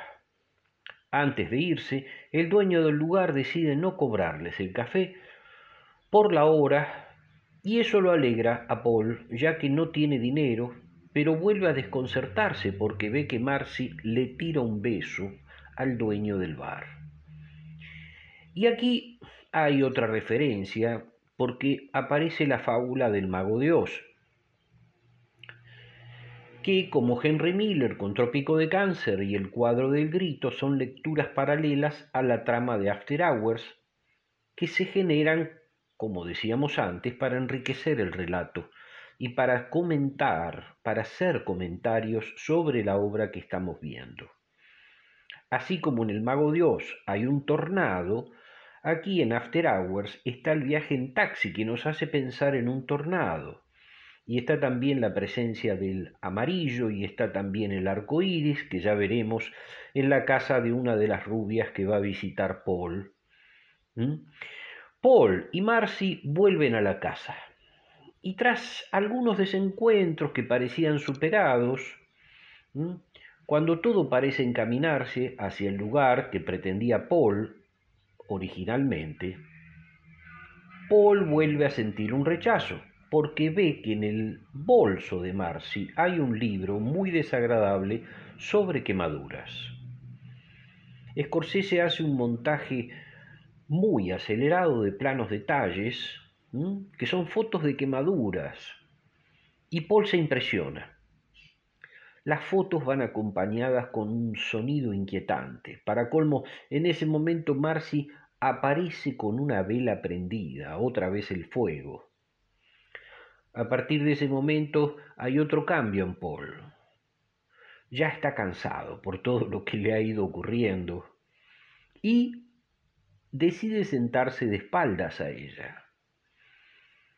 Comienza a responder con ironías, por ejemplo, ella le da un beso y él en vez de responder con otro beso, le pide un cigarrillo de marihuana. Ella se lo da y él al fumarlo le dice muy despectivamente que ese cigarrillo no es de buena calidad. Ella reacciona como pidiéndole disculpas, pero Paul no se echa atrás. Insiste y le pregunta, pero ya con otro tono, reclamándole. ¿Dónde están los pisapapeles? le dice él. Ella le dice que los tiene Kiki, pero Paul insiste, porque mientras estamos acá hablando, dice, en mi casa los papeles, por no tener un pisapapeles, vuelan por el aire. La discusión llega a un punto de ruptura y Paul, enojado, se va dejando a ella en un grito. Cuando Paul sale, mira la estatua, como si se despidiera y por corte aparece saliendo a la calle está lloviendo, nos preguntamos, bueno, ¿a dónde va a ir Paul ahora? Con todo lo que le ha ocurrido no puede ir a otro lugar que a la casa. Nos identificamos con Paul y sentimos que ya ha pasado mucho y que tiene que volver a su casa. Paul está decidido a volver a su casa y entendemos que ya no quiere tener ninguna aventura. Llega empapado al subte y cuando saca el boleto se da cuenta que no le alcanza el dinero porque a última hora aumentó. Tiene una discusión absurda con el boletero y se entera que el aumento fue después de medianoche. Y como justo pasa el tren, Paul no pierde el tiempo y salta por encima de los molinetes. Pero en ese momento aparece un policía que remete sobre él. Y aparecen las rejas, por primera vez como si fuera una celda. Paul, intimidado por el policía, pide disculpas y se va. Allí hay una autorreferencia a una película en la que trabajó el actor Griffith Dunn, que se llama El hombre lobo americano. Sin duda la referencia funcional al relato porque el después de hora, la nocturnidad, va a permitir que Paul saque a la luz costados de su personalidad inesperados como en el caso del hombre lobo. Ahora bien, antes hablábamos de la significación del ascenso y aquí debemos hablar del descenso. Al ir al subte, Paul desciende y esto es significativo porque en el, descenso, en el descenso también hay un guardián que le impide a Paul a volver a su mundo. Paul está obligado a quedarse en el otro mundo, obligado a quedarse en el infierno no puede volver a su paraíso, no puede volver a su casa como no podía volver Odiseo a Ítaca. Estas escenas de tragicomedia de alcoba que comenzaron con Marcy se van a repetir con las otras mujeres del Soho, todas rubias ellas. La relación que tendrá con ellas, decíamos, podría verse como variaciones de una misma mujer que podrían ayudar a Paul a que vuelva a su casa, pero que van a hacer todo lo posible para desviarlo. Y aquí es importante recordar un concepto del teórico, del crítico Victor Perkins, cuando afirma que el viaje exterior de un personaje es a la vez el viaje interior del mismo. Los viajes en el cine transforman a los personajes, a veces para bien, en este caso para sacar a relucir las fobias del personaje. Volviendo al paralelismo entre el personaje de Marion Crane de Psicosis y el de Paul, recordamos que en Psicosis hay una toma de conciencia del error de Marion y la decisión de retornar a devolver ese dinero. Ella se baña en la ducha como si lavara sus pecados. En el caso de Paul, la lluvia a la salida de la casa de Marcy fortalece ese deseo de retornar a su casa porque Paul ha fracasado, su aventura fue una desventura y además porque, bueno, Paul está empapado, ya no hay razones para quedarse en el sojo. Ahora bien, en los dos casos, tanto en Marion como en Paul, hay un impedimento para que los dos cumplan su objetivo. A Marion la matan y a Paul las circunstancias le impiden volver a su casa. Hasta que, el azar o el destino hagan que retorne a su lugar más allá de su voluntad.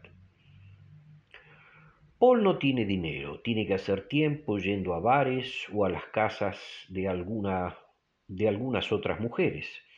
Y va a ser recurrente la actitud de estas mujeres que en vez de funcionar, esto lo decíamos antes, que en vez de funcionar como ariadnas, que ayudan al héroe, lo harán como sirenas que lo desvían de su meta. Después de salir del subte, Paul termina en un bar. La llegada de Paul al bar nocturno, bajo la lluvia, nos recuerda a otros géneros. Pensemos en el bar de un western. Cuando Paul entra todos lo miran como habitualmente ocurriría en un western. Hay una pareja que baila, hay una mesera, está el dueño del boliche en la caja, el lugar también nos recuerda a un policial negro, en el que un personaje camina por las calles de la ciudad bajo la lluvia, hasta que entra a un bar nocturno. Este entramado de géneros, comedia negra, comedia de equívocos, tragicomedia de alcoba, western, policial negro, comedia del absurdo, hacen que After Hours sea un film diferente, poco común. En el momento que Paul entra al bar se escucha You Are Mine. La letra parece ser un comentario irónico de lo que le ocurre a Paul. En la canción un hombre le dice a su chica, eres mía, y repite esa frase varias veces. Todo lo contrario a lo que le ocurre a Paul. Paul salió a buscar una mujer y sin embargo está solo. El que está con una mujer es el que baila. La letra dice después, me amas enviando un sos y es porque eres mía. Así que sube. Paul se sienta a una mesa y se le acerca la mesera a quien le dice que no tiene plata para consumir. Es la segunda vez que una mujer rubia aparece en su recorrido. Cuando hablan están en desnivel porque él está sentado y ella está parada. Y este desnivel, atención, se va a repetir toda la noche. Cada vez que Paul hable con alguien, va a ocurrir eso. Paul va a buscar fósforos y cuando vuelve, encuentra un papel en su mesa. El papel se lo dejó la mesera, que dice que odia su trabajo. A Paul parece molestarle esta inesperada complicidad, sobre todo porque viene de una mujer. A esta altura ya se ha despertado un cambio en Paul, ya que parece estar experimentando una misoginia circunstancial. Digamos circunstancial por todo lo que le está ocurriendo esa noche en el Soho. Volviendo a esa frase que odia su trabajo, la misma podría molestarle a Paul, porque lo hace pensar en su trabajo. Esa mujer, como en una relación en espejo, le recuerda su propio conflicto. Y aquí confirmamos lo que decíamos antes, que el viaje de Paul también es un viaje hacia sí mismo. Paul va al baño y se mira al espejo mientras orina y mueve su cabeza por todo lo que le está pasando. Esta utilización del espejo se va a repetir. Después de mirar el espejo, ve un graffiti burlón que está sobre la pared, sobre el margen izquierdo del cuadro, en el que un tiburón le come el pene a un hombre. Una clara imagen de castración. Otra vez la desmotivación del deseo y en este caso con una burla anónima. Paul intenta alejarse de la mesera y se acerca a la barra para charlar con el cajero, a quien le comenta que no tiene fondos. El cajero también está en un nivel más alto que Paul. El cajero le dice a Paul que le da el dinero para que vuelva a su casa. Paul, emocionado, se lo agradece. En ese momento, alguien avisa que hay robos en el barrio. Cuando el cajero intenta abrir la caja, no puede hacerlo y empieza a golpear la caja, pero no hay nada que hacer. Así que le da patadas, porque se da cuenta que la misma quedó atascada.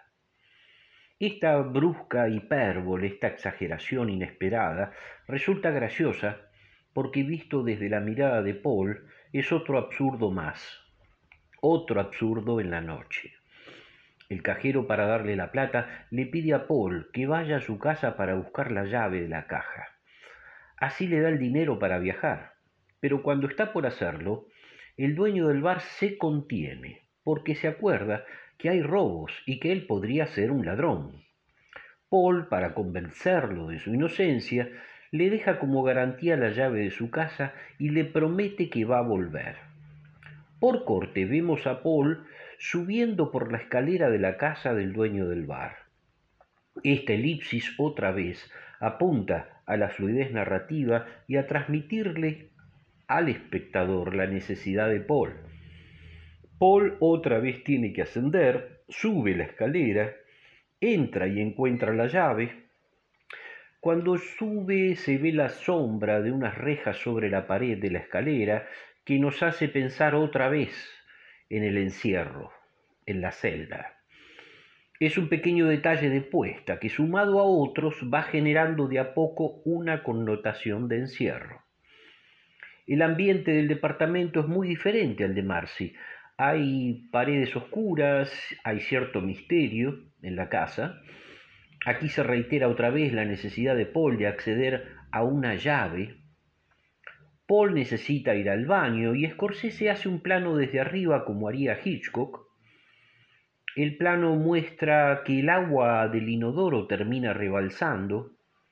Cuando está por salir a la calle, unos vecinos lo acusan de ser el ladrón del barrio. Él les muestra la llave y aparece por segunda vez la imagen de la calavera. Los hombres dejan que Paul se vaya.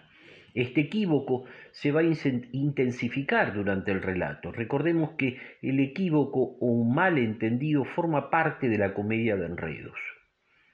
Por otro lado, la falla del inodoro es otro recurso de la comedia que se llama inversión. Recordemos que este recurso es mencionado por Henri Bergson en su texto sobre la risa. Habitualmente se da cuando el resultado de lo que se busca sale al revés. Y a esta altura de la película la inversión y el enredo ya son recurrentes. Paul vuelve al bar pero se detiene justo en la esquina de la casa de Marcy porque ve que dos ladrones se roban la estatua del departamento. Les grita, los corre y los ladrones escapan dejando la estatua de Kiki tirada en el suelo. Paul se carga con la estatua sobre sus espaldas, con todo lo que eso significa, y la lleva hasta la casa de Marcy. Esto es significativo porque al llevar algo sobre las espaldas es asumir esa carga en términos metafóricos. Ya hemos visto que con sus manos Paul moldeó la estatua y ahora carga con ella como se carga una cruz. Antes de entrar, Kiki le tira la llave desde arriba para que entre al departamento. Si recapitulamos, nos damos cuenta que han aparecido varias llaves. La de la casa de Marcy, la de la caja del cajero, la de la casa de Paul. Y ahora de nuevo la de la casa de Marcy. Esta sucesión de llaves parecen confundir al personaje. Paul sube y encuentra a Kiki atada a unas sogas enrolladas al estilo marinero. Él cree que fueron los ladrones, otro malentendido. Pero ella le dice que no fueron los ladrones, que todo es un juego sadomasoquista que ella tiene con su novio, que la ata con sogas a una columna. El novio, también vestido con cuero, aparece intimidando a Paul para que vuelva a ver a Marcy. Paul termina cediendo ante la intimidación del novio de Kiki y va a despedirse de Marcy. Paul entra a la habitación y la ve a Marcy, que parece dormida como una bella durmiente. Comienza a hablarle y le explica que se fue porque todo lo que ella le contó le pareció muy raro. Paul se está justificando. En un momento cuando ve que ella no reacciona, la sacude y al ver que no responde se preocupa porque se da cuenta que tomó unas pastillas. Paul se da cuenta que Marcy está muerta. Paul quiere salir para avisar, pero comprueba que no hay nadie, tiene que tirar la puerta abajo y cuando va hacia la estatua ve que le dejaron un cartel avisando que fueron al bar Berlín. Otra vez aparece el color negro y una firma, una K, que no es solo por Kiki.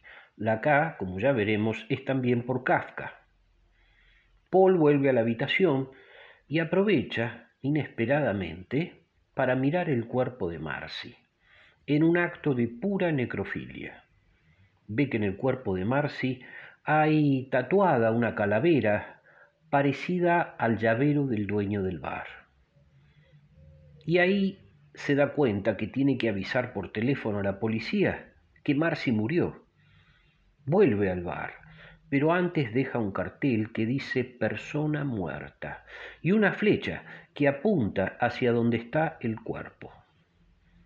El recurso es un claro recurso de comedia negra.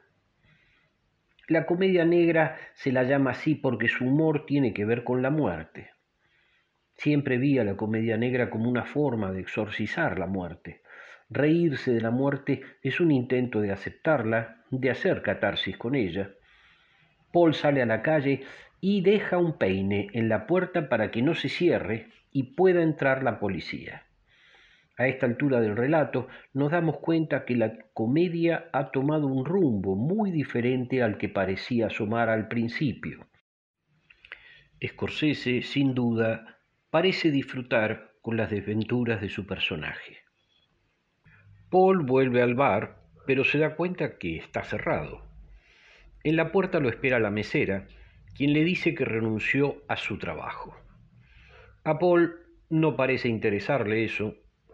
En ese momento pasa la camioneta con los ladrones y Paul desesperado los corre, diciéndole que no sabía que ellos no eran ladrones. Otra vez el equívoco. Los ladrones siguen su camino a toda velocidad sin detenerse.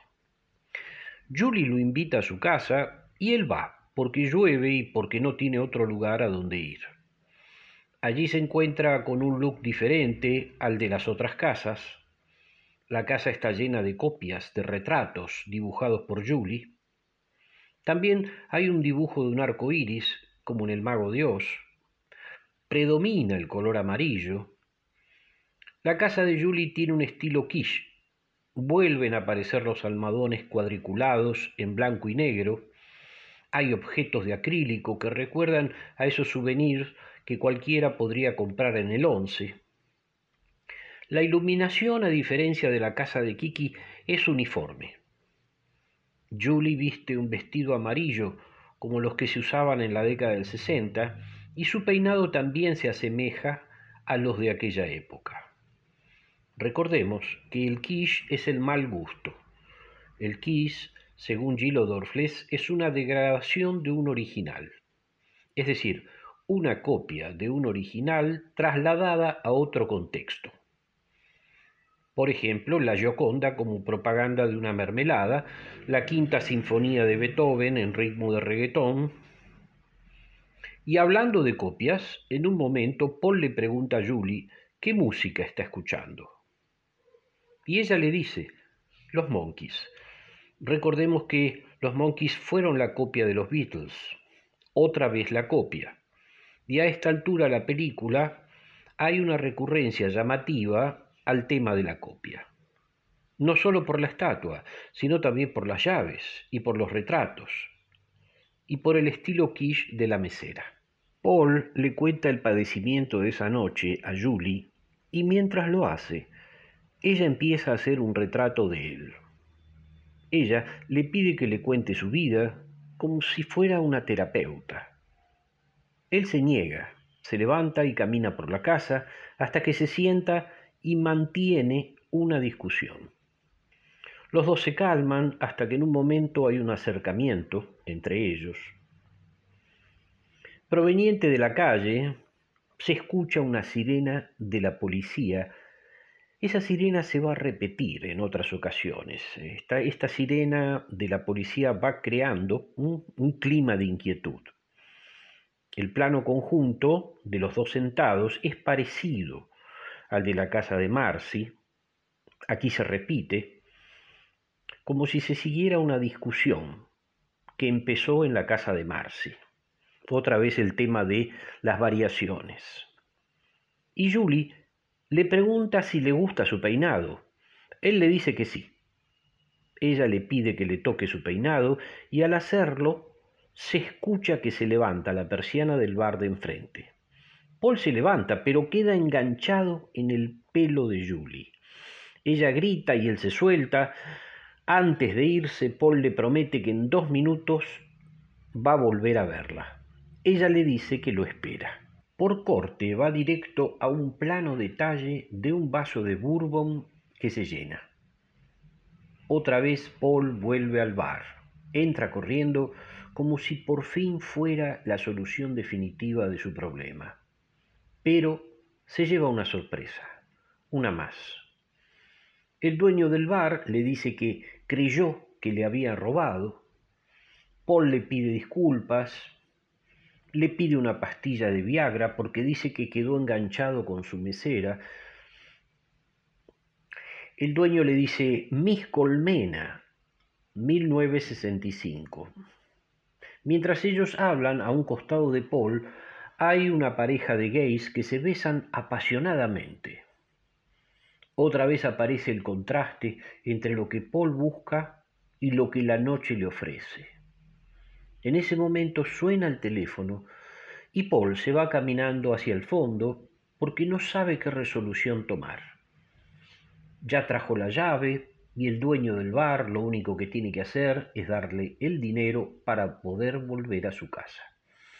El espectador siente que Paul ha resuelto todo y realmente tiene que volver a su casa. Cuando parece tomar la resolución de volverse a su casa, vuelve a la barra, pero ve que el dueño acaba de recibir una mala noticia. El dueño está callado y en un momento Paul le escucha decir que su novia se suicidó. Los dos gays que están allí se compadecen con él. El dueño le dice que se suicidó por su culpa y la nombra. Y dice, Marcy, Marcy, y golpea sobre la barra. Cuando Paul escucha eso, Scorsese le hace un plano corto en el que vemos la reacción de Paul ante lo que acaba de escuchar. Griffith Dunn es un actor que logra expresar lo que siente con la mirada. Quiero destacar este trabajo del actor, del protagonista, con su mirada, ya que expresa su culpabilidad sin que los otros personajes se enteren y manteniéndonos a los espectadores como cómplices. Paul se va del bar como si escapara, sin esperar a que le den el dinero para viajar. Así que en un juego de puertas que se abren y se cierran por montaje, Paul cruza de nuevo a la casa de Julie y entra como si fuera su salvación. En un momento están por besarse y Paul ve que alrededor de la cama hay trampas para ratones y que quedó justo en ese momento atrapado un ratón. Eso lo retrae, pero Paul mantiene su compostura. Esto funciona como una metáfora de lo que Paul está sintiendo. Julie eh, se acerca y le da un beso en la boca y le dice que le va a dar un regalo. Él no está muy convencido del regalo y cuando lo ve se enoja, porque es el pisapapeles de Kiki. Paul se va enojado y Julie le promete que se va a vengar. Paul vuelve al bar, pero otra vez ve que está cerrado. El calvario se prolonga. Paul está perdido más que al principio. No sabe a dónde ir. Ahora bien, si en otras películas de Scorsese hay personajes autodestructivos como Jack LaMotta, aquí en After Hours hay un personaje que no es autodestructivo, pero que no puede evitar que las circunstancias lo golpeen. Entonces Paul decide ir de nuevo a la casa de Tom. Allí volvemos a ver la sombra de las rejas en el pasillo que habíamos visto la primera vez. Y cuando baja otra vez, un grupo de hombres lo persigue porque creen que él es el ladrón. Él logra eludirlos y va al bar donde fue con Marcy. Quiere ir al baño, pero el encargado le dice que puede ir al baño si consume. En el baño Paul vuelve a mirarse al espejo, se lava la cara, como si intentara despertarse de la pesadilla. Paul, sabiendo que no tiene fondos, pide una hamburguesa, pero al recordar el papel que había dejado Kiki, decide ir al bar Berlín. Para salir del bar, le miente al encargado y le dice que va a poner monedas al estacionamiento del auto. Paul va al bar Berlín. Un traveling lateral acompaña su recorrido. En la entrada, un patovica no lo deja entrar. El patovica también está en desnivel por encima de Paul, haciendo hincapié en la permanente desventaja de Paul. Y otra vez, una puerta a la que no se puede entrar. El diálogo que mantienen es una clara referencia al relato de Kafka, Ante la ley, en la que un hombre quiere entrar a un lugar pero no lo dejan entrar. Aquí Scorsese hace una inversión del relato, como en todos los otros relatos. A diferencia de Kafka, Scorsese deja entrar a Paul al boliche Berlín. La pregunta es por qué razón Scorsese deja entrar a Paul. ¿Acaso nos está diciendo que adentro del bar Berlín Paul se va a sentir tan perdido como si no pudiera entrar? Adentro hay una fiesta punk, la puesta en escena espacial parece la de un campo de concentración.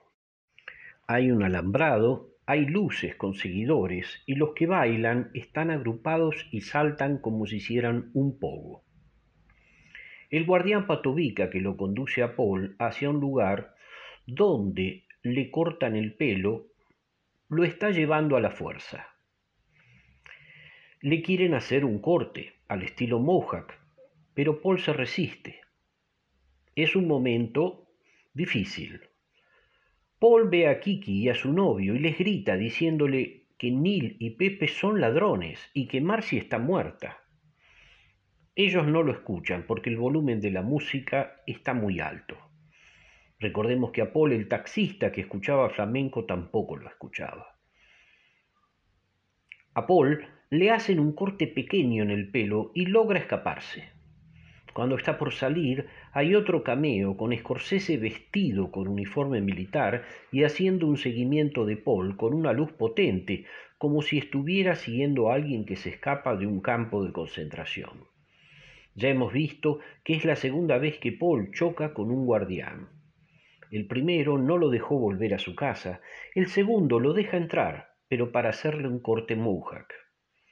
Confirmamos que el recorrido de Paul es un recorrido en el que se encuentra con diferentes culturas.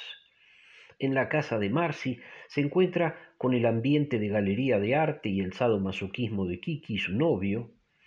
En la casa de Julie se encuentra con el quiche.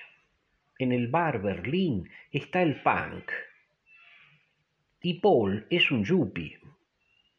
Paul se siente ajeno a todas estas tendencias culturales porque no se puede conectar con nadie.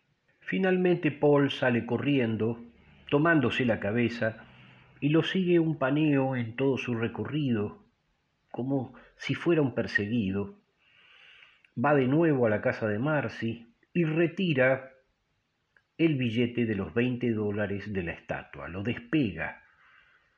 Ya había intentado antes hacerlo, pero no pudo.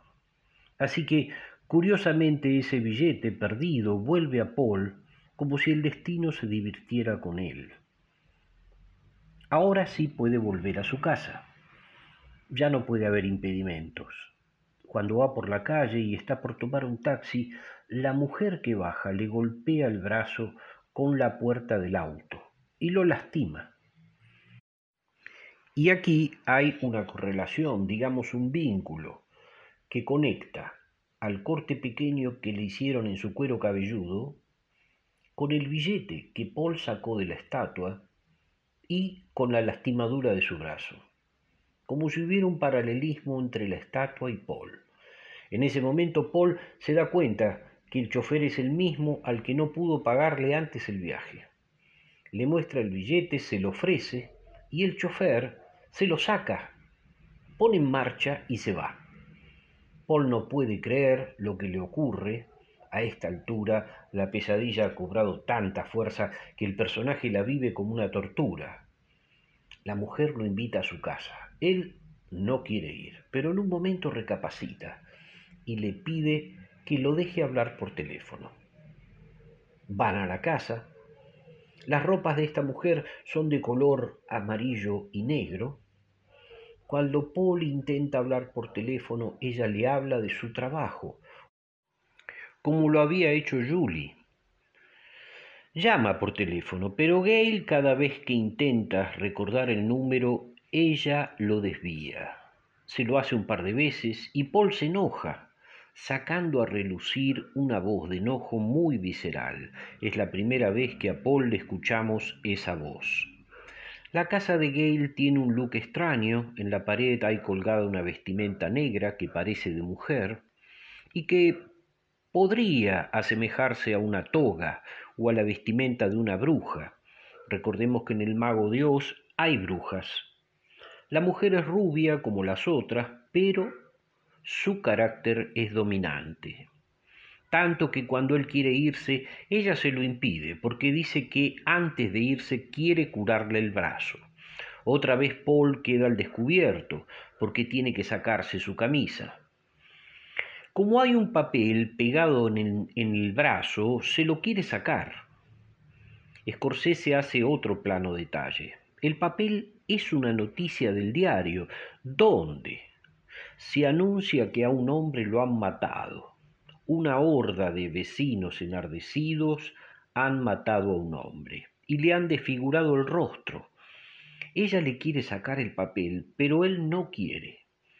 Ella quiere usar fuego, pero él se niega porque el fuego le recuerda a las quemaduras de Marcy. Los dos salen a la calle porque ella está dispuesta a llevarlo en su combi. Otra vez parece estar la solución a mano, pero mientras caminan, la mujer ve un volante en la calle, lo arranca e inesperadamente hace sonar un silbato como si fuera una líder vecinal. Paul no entiende lo que ocurre. Aquí el montaje impide que el espectador vea lo que hay en el volante. Paul le pregunta por qué toca el silbato. Gail le responde estás muerto. Y aquí me gustaría hacer una observación.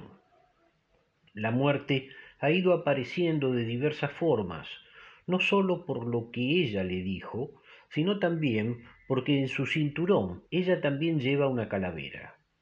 Paul, aunque permanezca vivo, está experimentando una forma de muerte a cada rato. Lo empiezan a perseguir vecinos por la calle y Paul corre desesperado. Ya habíamos visto que cuando Paul fue por segunda vez a la casa del dueño del bar, tres hombres lo habían perseguido. Ahora los que los persiguen son una multitud. Ese recurso de comedia es lo que habitualmente conocemos como bola de nieve, ya que el aumento es desproporcionado con respecto a la primera vez. En un momento ve que una mujer mata a un hombre en su casa. Es una clara referencia a la ventana indiscreta, desde ya que a partir de una inversión. del original. Aquí otra vez Paul está rodeado de rejas, como si estuviera en una prisión. Y Paul, al ver ese asesinato, dice que seguramente le van a echar la culpa a él. Paul logra escapar. Su sufrimiento lo lleva a la desesperación. En un momento se arrodilla en el asfalto y mira hacia el cielo gritando, ¿qué hice yo para merecer esto? Si soy solo un procesador de textos. Es la primera vez que vemos a Paul mirar hacia el cielo, como si le hablara a Dios. El razonamiento de Paul parece decirnos que él no es alguien que haya cometido un pecado grave, como si fuera un personaje de una tragedia, que él es alguien simple, que es un procesador de textos, una persona común, que no puede hacer ningún mal. En un momento aparece un hombre que parece surgir a causa de su pedido a Dios. Detrás del hombre también hay rejas. Al hombre le pide ir a su casa para hablar por teléfono. El hombre accede, pero aclara que nunca hizo esto con un hombre. Paul mira extrañado, pero lo deja pasar. Por corte, entra corriendo a la casa y toma el teléfono. El teléfono es de color negro, vuelve a aparecer el color negro y llama directamente a la policía y le dice que lo quieren matar. Del otro lado, el policía le dice que se vaya a dormir. Otra vez nuestro personaje necesita lavarse la cara frente al espejo. La casa del hombre tiene un look de café concert ideal para un stand-up. Paul le cuenta al hombre su historia buscando un apoyo, buscando comprensión. Y mientras lo hace se da cuenta que el hombre es gay, por algo que el hombre sugiere. Paul no le da importancia y sigue contándole toda su historia como si se confesara, como si estuviera en una terapia, y lo hace de pie, de una manera histriónica. El hombre lo mira y lo escucha, como si fuera un psicólogo. Está sentado en un sillón rojo, bien en la punta como hacen los terapeutas. Y Paul, luego de contarle toda su historia entre fundidos encadenados, se pregunta, con dolor, pero con un claro histrionismo. Yo vine en busca de una chica y ahora por eso debo morir. Esa es una pregunta existencial. Lo fascinante es que Paul se la hace en un contexto de humor negro. Mientras sigue con su relato, Paul ve desde la ventana a Julie que pega carteles. La llama y ella escapa, él baja corriendo y ve que los carteles que ella pega tienen su retrato con un texto que dice detengan a este hombre. Al leer esto Paul sale corriendo porque ve que lo persiguen. Paul huye y va arrancando todos los volantes de color amarillo que tienen impreso su retrato. Ahí entendemos por qué Gale hizo sonar su silbato. Paul escapa y ve que en el bar que fue con Marcy está Tom, el dueño del bar. Le pide ayuda y el hombre sale para ayudarlo, pero aquellos que están buscando a Paul lo interceptan para preguntarle dónde está Paul. El hombre lo señala y todos comienzan a perseguirlo. Paul termina desarrollando un sentimiento de paranoia como ningún otro personaje de Scorsese. Paul vuelve desesperado al bar Berlín, como si fuera su última oportunidad. En el bar hay una fiesta sofisticada para un solo invitado bajo la consigna del arte conceptual. La pesadilla es cada vez más absurda. En una silla, Paul ve a una mujer rubia de cierta edad que lo está esperando. La mujer está vestida de negro, con toda la connotación que eso implica. Paul va al baño a prepararse. Está vencido, pero vuelve a mirarse al espejo mientras se hace el nudo de la corbata. Esta es una escena fascinante, una de mis preferidas, ya que Paul por fin parece entregarse. Parece entregarse a una mujer que está dispuesta a estar con él. La escena tiene su encanto porque Paul, si bien está resignado, se comporta de otra manera, como si fuera un caballero. Paul le pide a June poder estar con ella sin que lo traten mal, sin que le griten. Dice, mi alma está desnuda. Por otro lado, está el fuera de campo, en el que se encuentran sus perseguidores callejeros. Y por último hay un tercer relato en la canción que se escucha cuando bailan. Son tres historias. Paul la invita a bailar y ella acepta y baila, y mientras lo hacen se escucha la canción que se hace referencia al fuego. La canción es Is There All the Is? La mujer se llama June, como una de las mujeres de Henry Miller. Mientras bailan, ella le pregunta a Paul por qué intenta seducirla, qué es lo que se propone. Y Paul responde como si respondiera a una pregunta que se hace la cantante. Dice, lo único que quiero es vivir. Y la cantante responde, ¿eso es todo?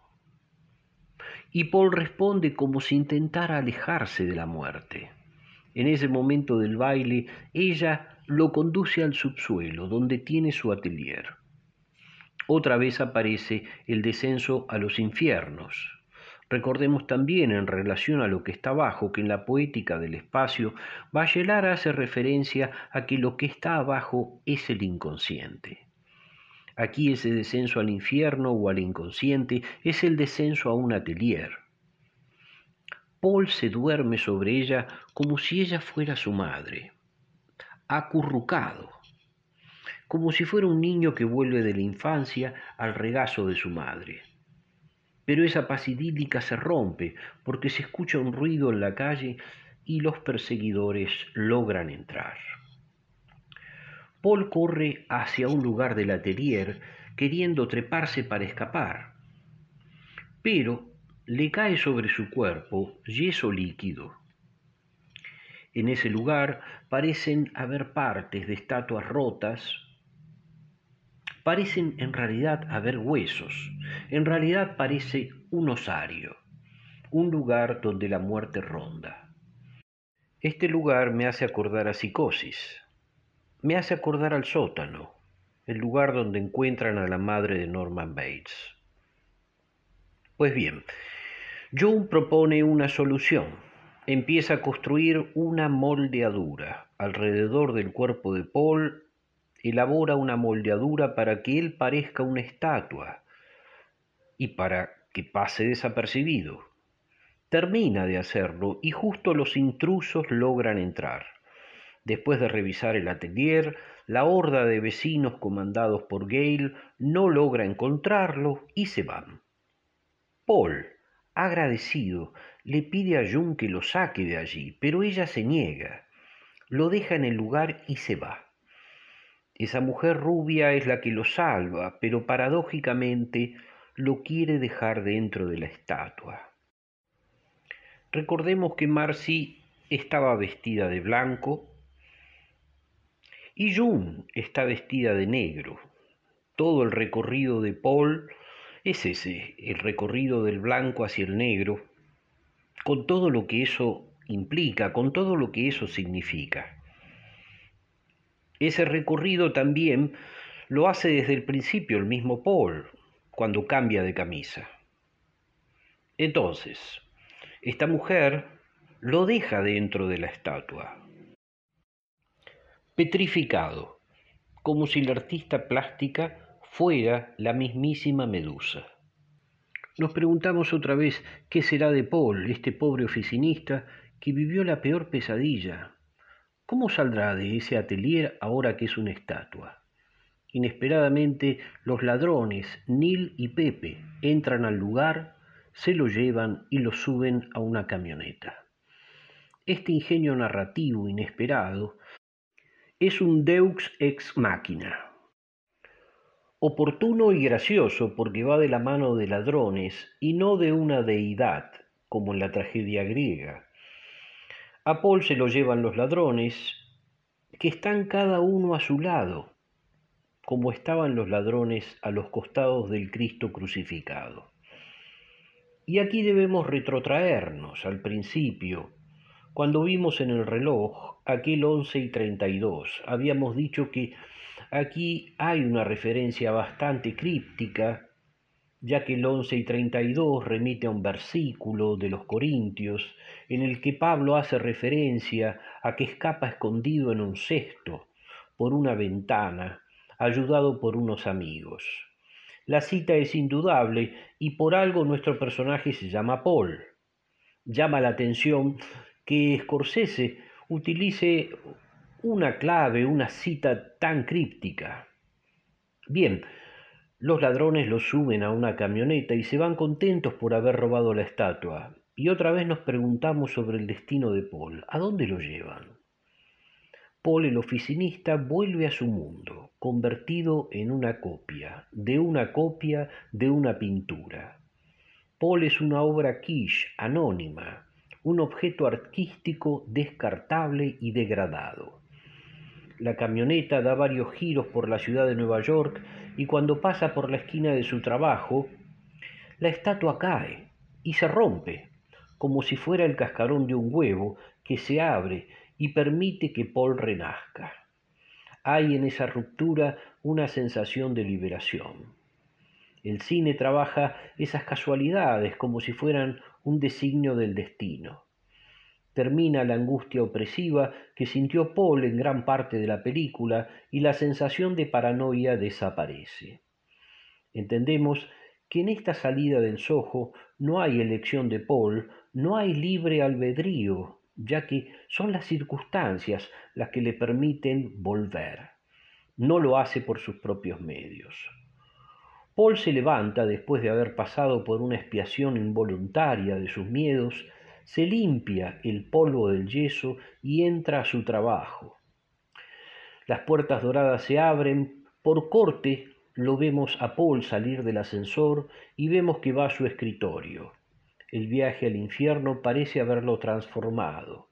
Ya no parece el Paul del principio, volvió con una camisa negra que es como decíamos antes un reflejo de la pérdida de su inocencia.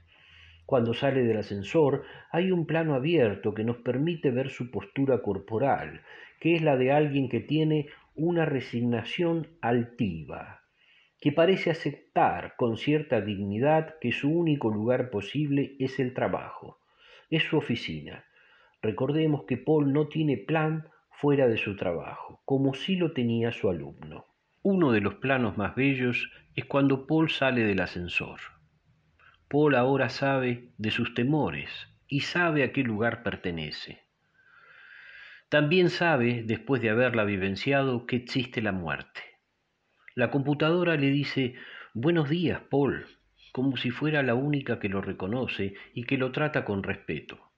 En este saludo hay una ironía final en la que Scorsese parece decirnos que la máquina va a ser la verdadera compañía de Paul. La cámara recorre toda la oficina acompañada otra vez por la música de Mozart que escuchamos al principio de la película. Y en este recorrer la cámara se independiza de Paul. Es una cámara autoconsciente, que se comporta como si fuera un personaje. Aquí la cámara recorre la oficina y da vueltas como si el espacio de trabajo también fuera un laberinto. En un momento la cámara vuelve a pasar por el escritorio de Paul y él ya no está. No está, pero sí está su saco sobre la silla. La circularidad de la historia, al igual que en Life Lessons, nos hace pensar que Paul seguirá en su trabajo, porque no lo imaginamos en un contexto diferente al de su oficina. Paul seguirá, aunque con otra mirada, una mirada más resignada, como la mirada de alguien que fue moldeado, de alguien que termina aceptando la mano del destino.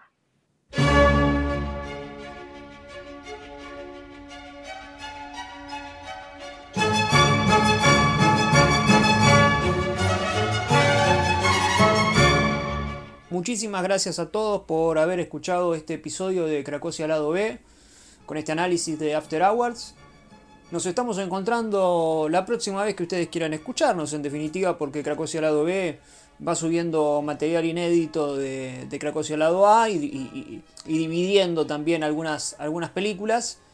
Y recuerden, si quieren también completar un poco con Scorsese, se quedaron con ganas de escuchar más hablar de, de, de Martin, tenemos un episodio en el lado A del podcast, lo pueden encontrar en Spotify por supuesto, donde, donde, esté, donde estén escuchando esto, sobre su película más reciente hasta el momento, The Irishman, con Robert De Niro, Al Pacino y todas esas figuras. Un episodio bastante extenso también que hemos hecho con motivo de la salida de The Irishman, un poco analizando lo parecido, eh, salvando las, diferencias por supuesto, pero eh, en profundidad sobre, sobre esta gran película, para completar si desean.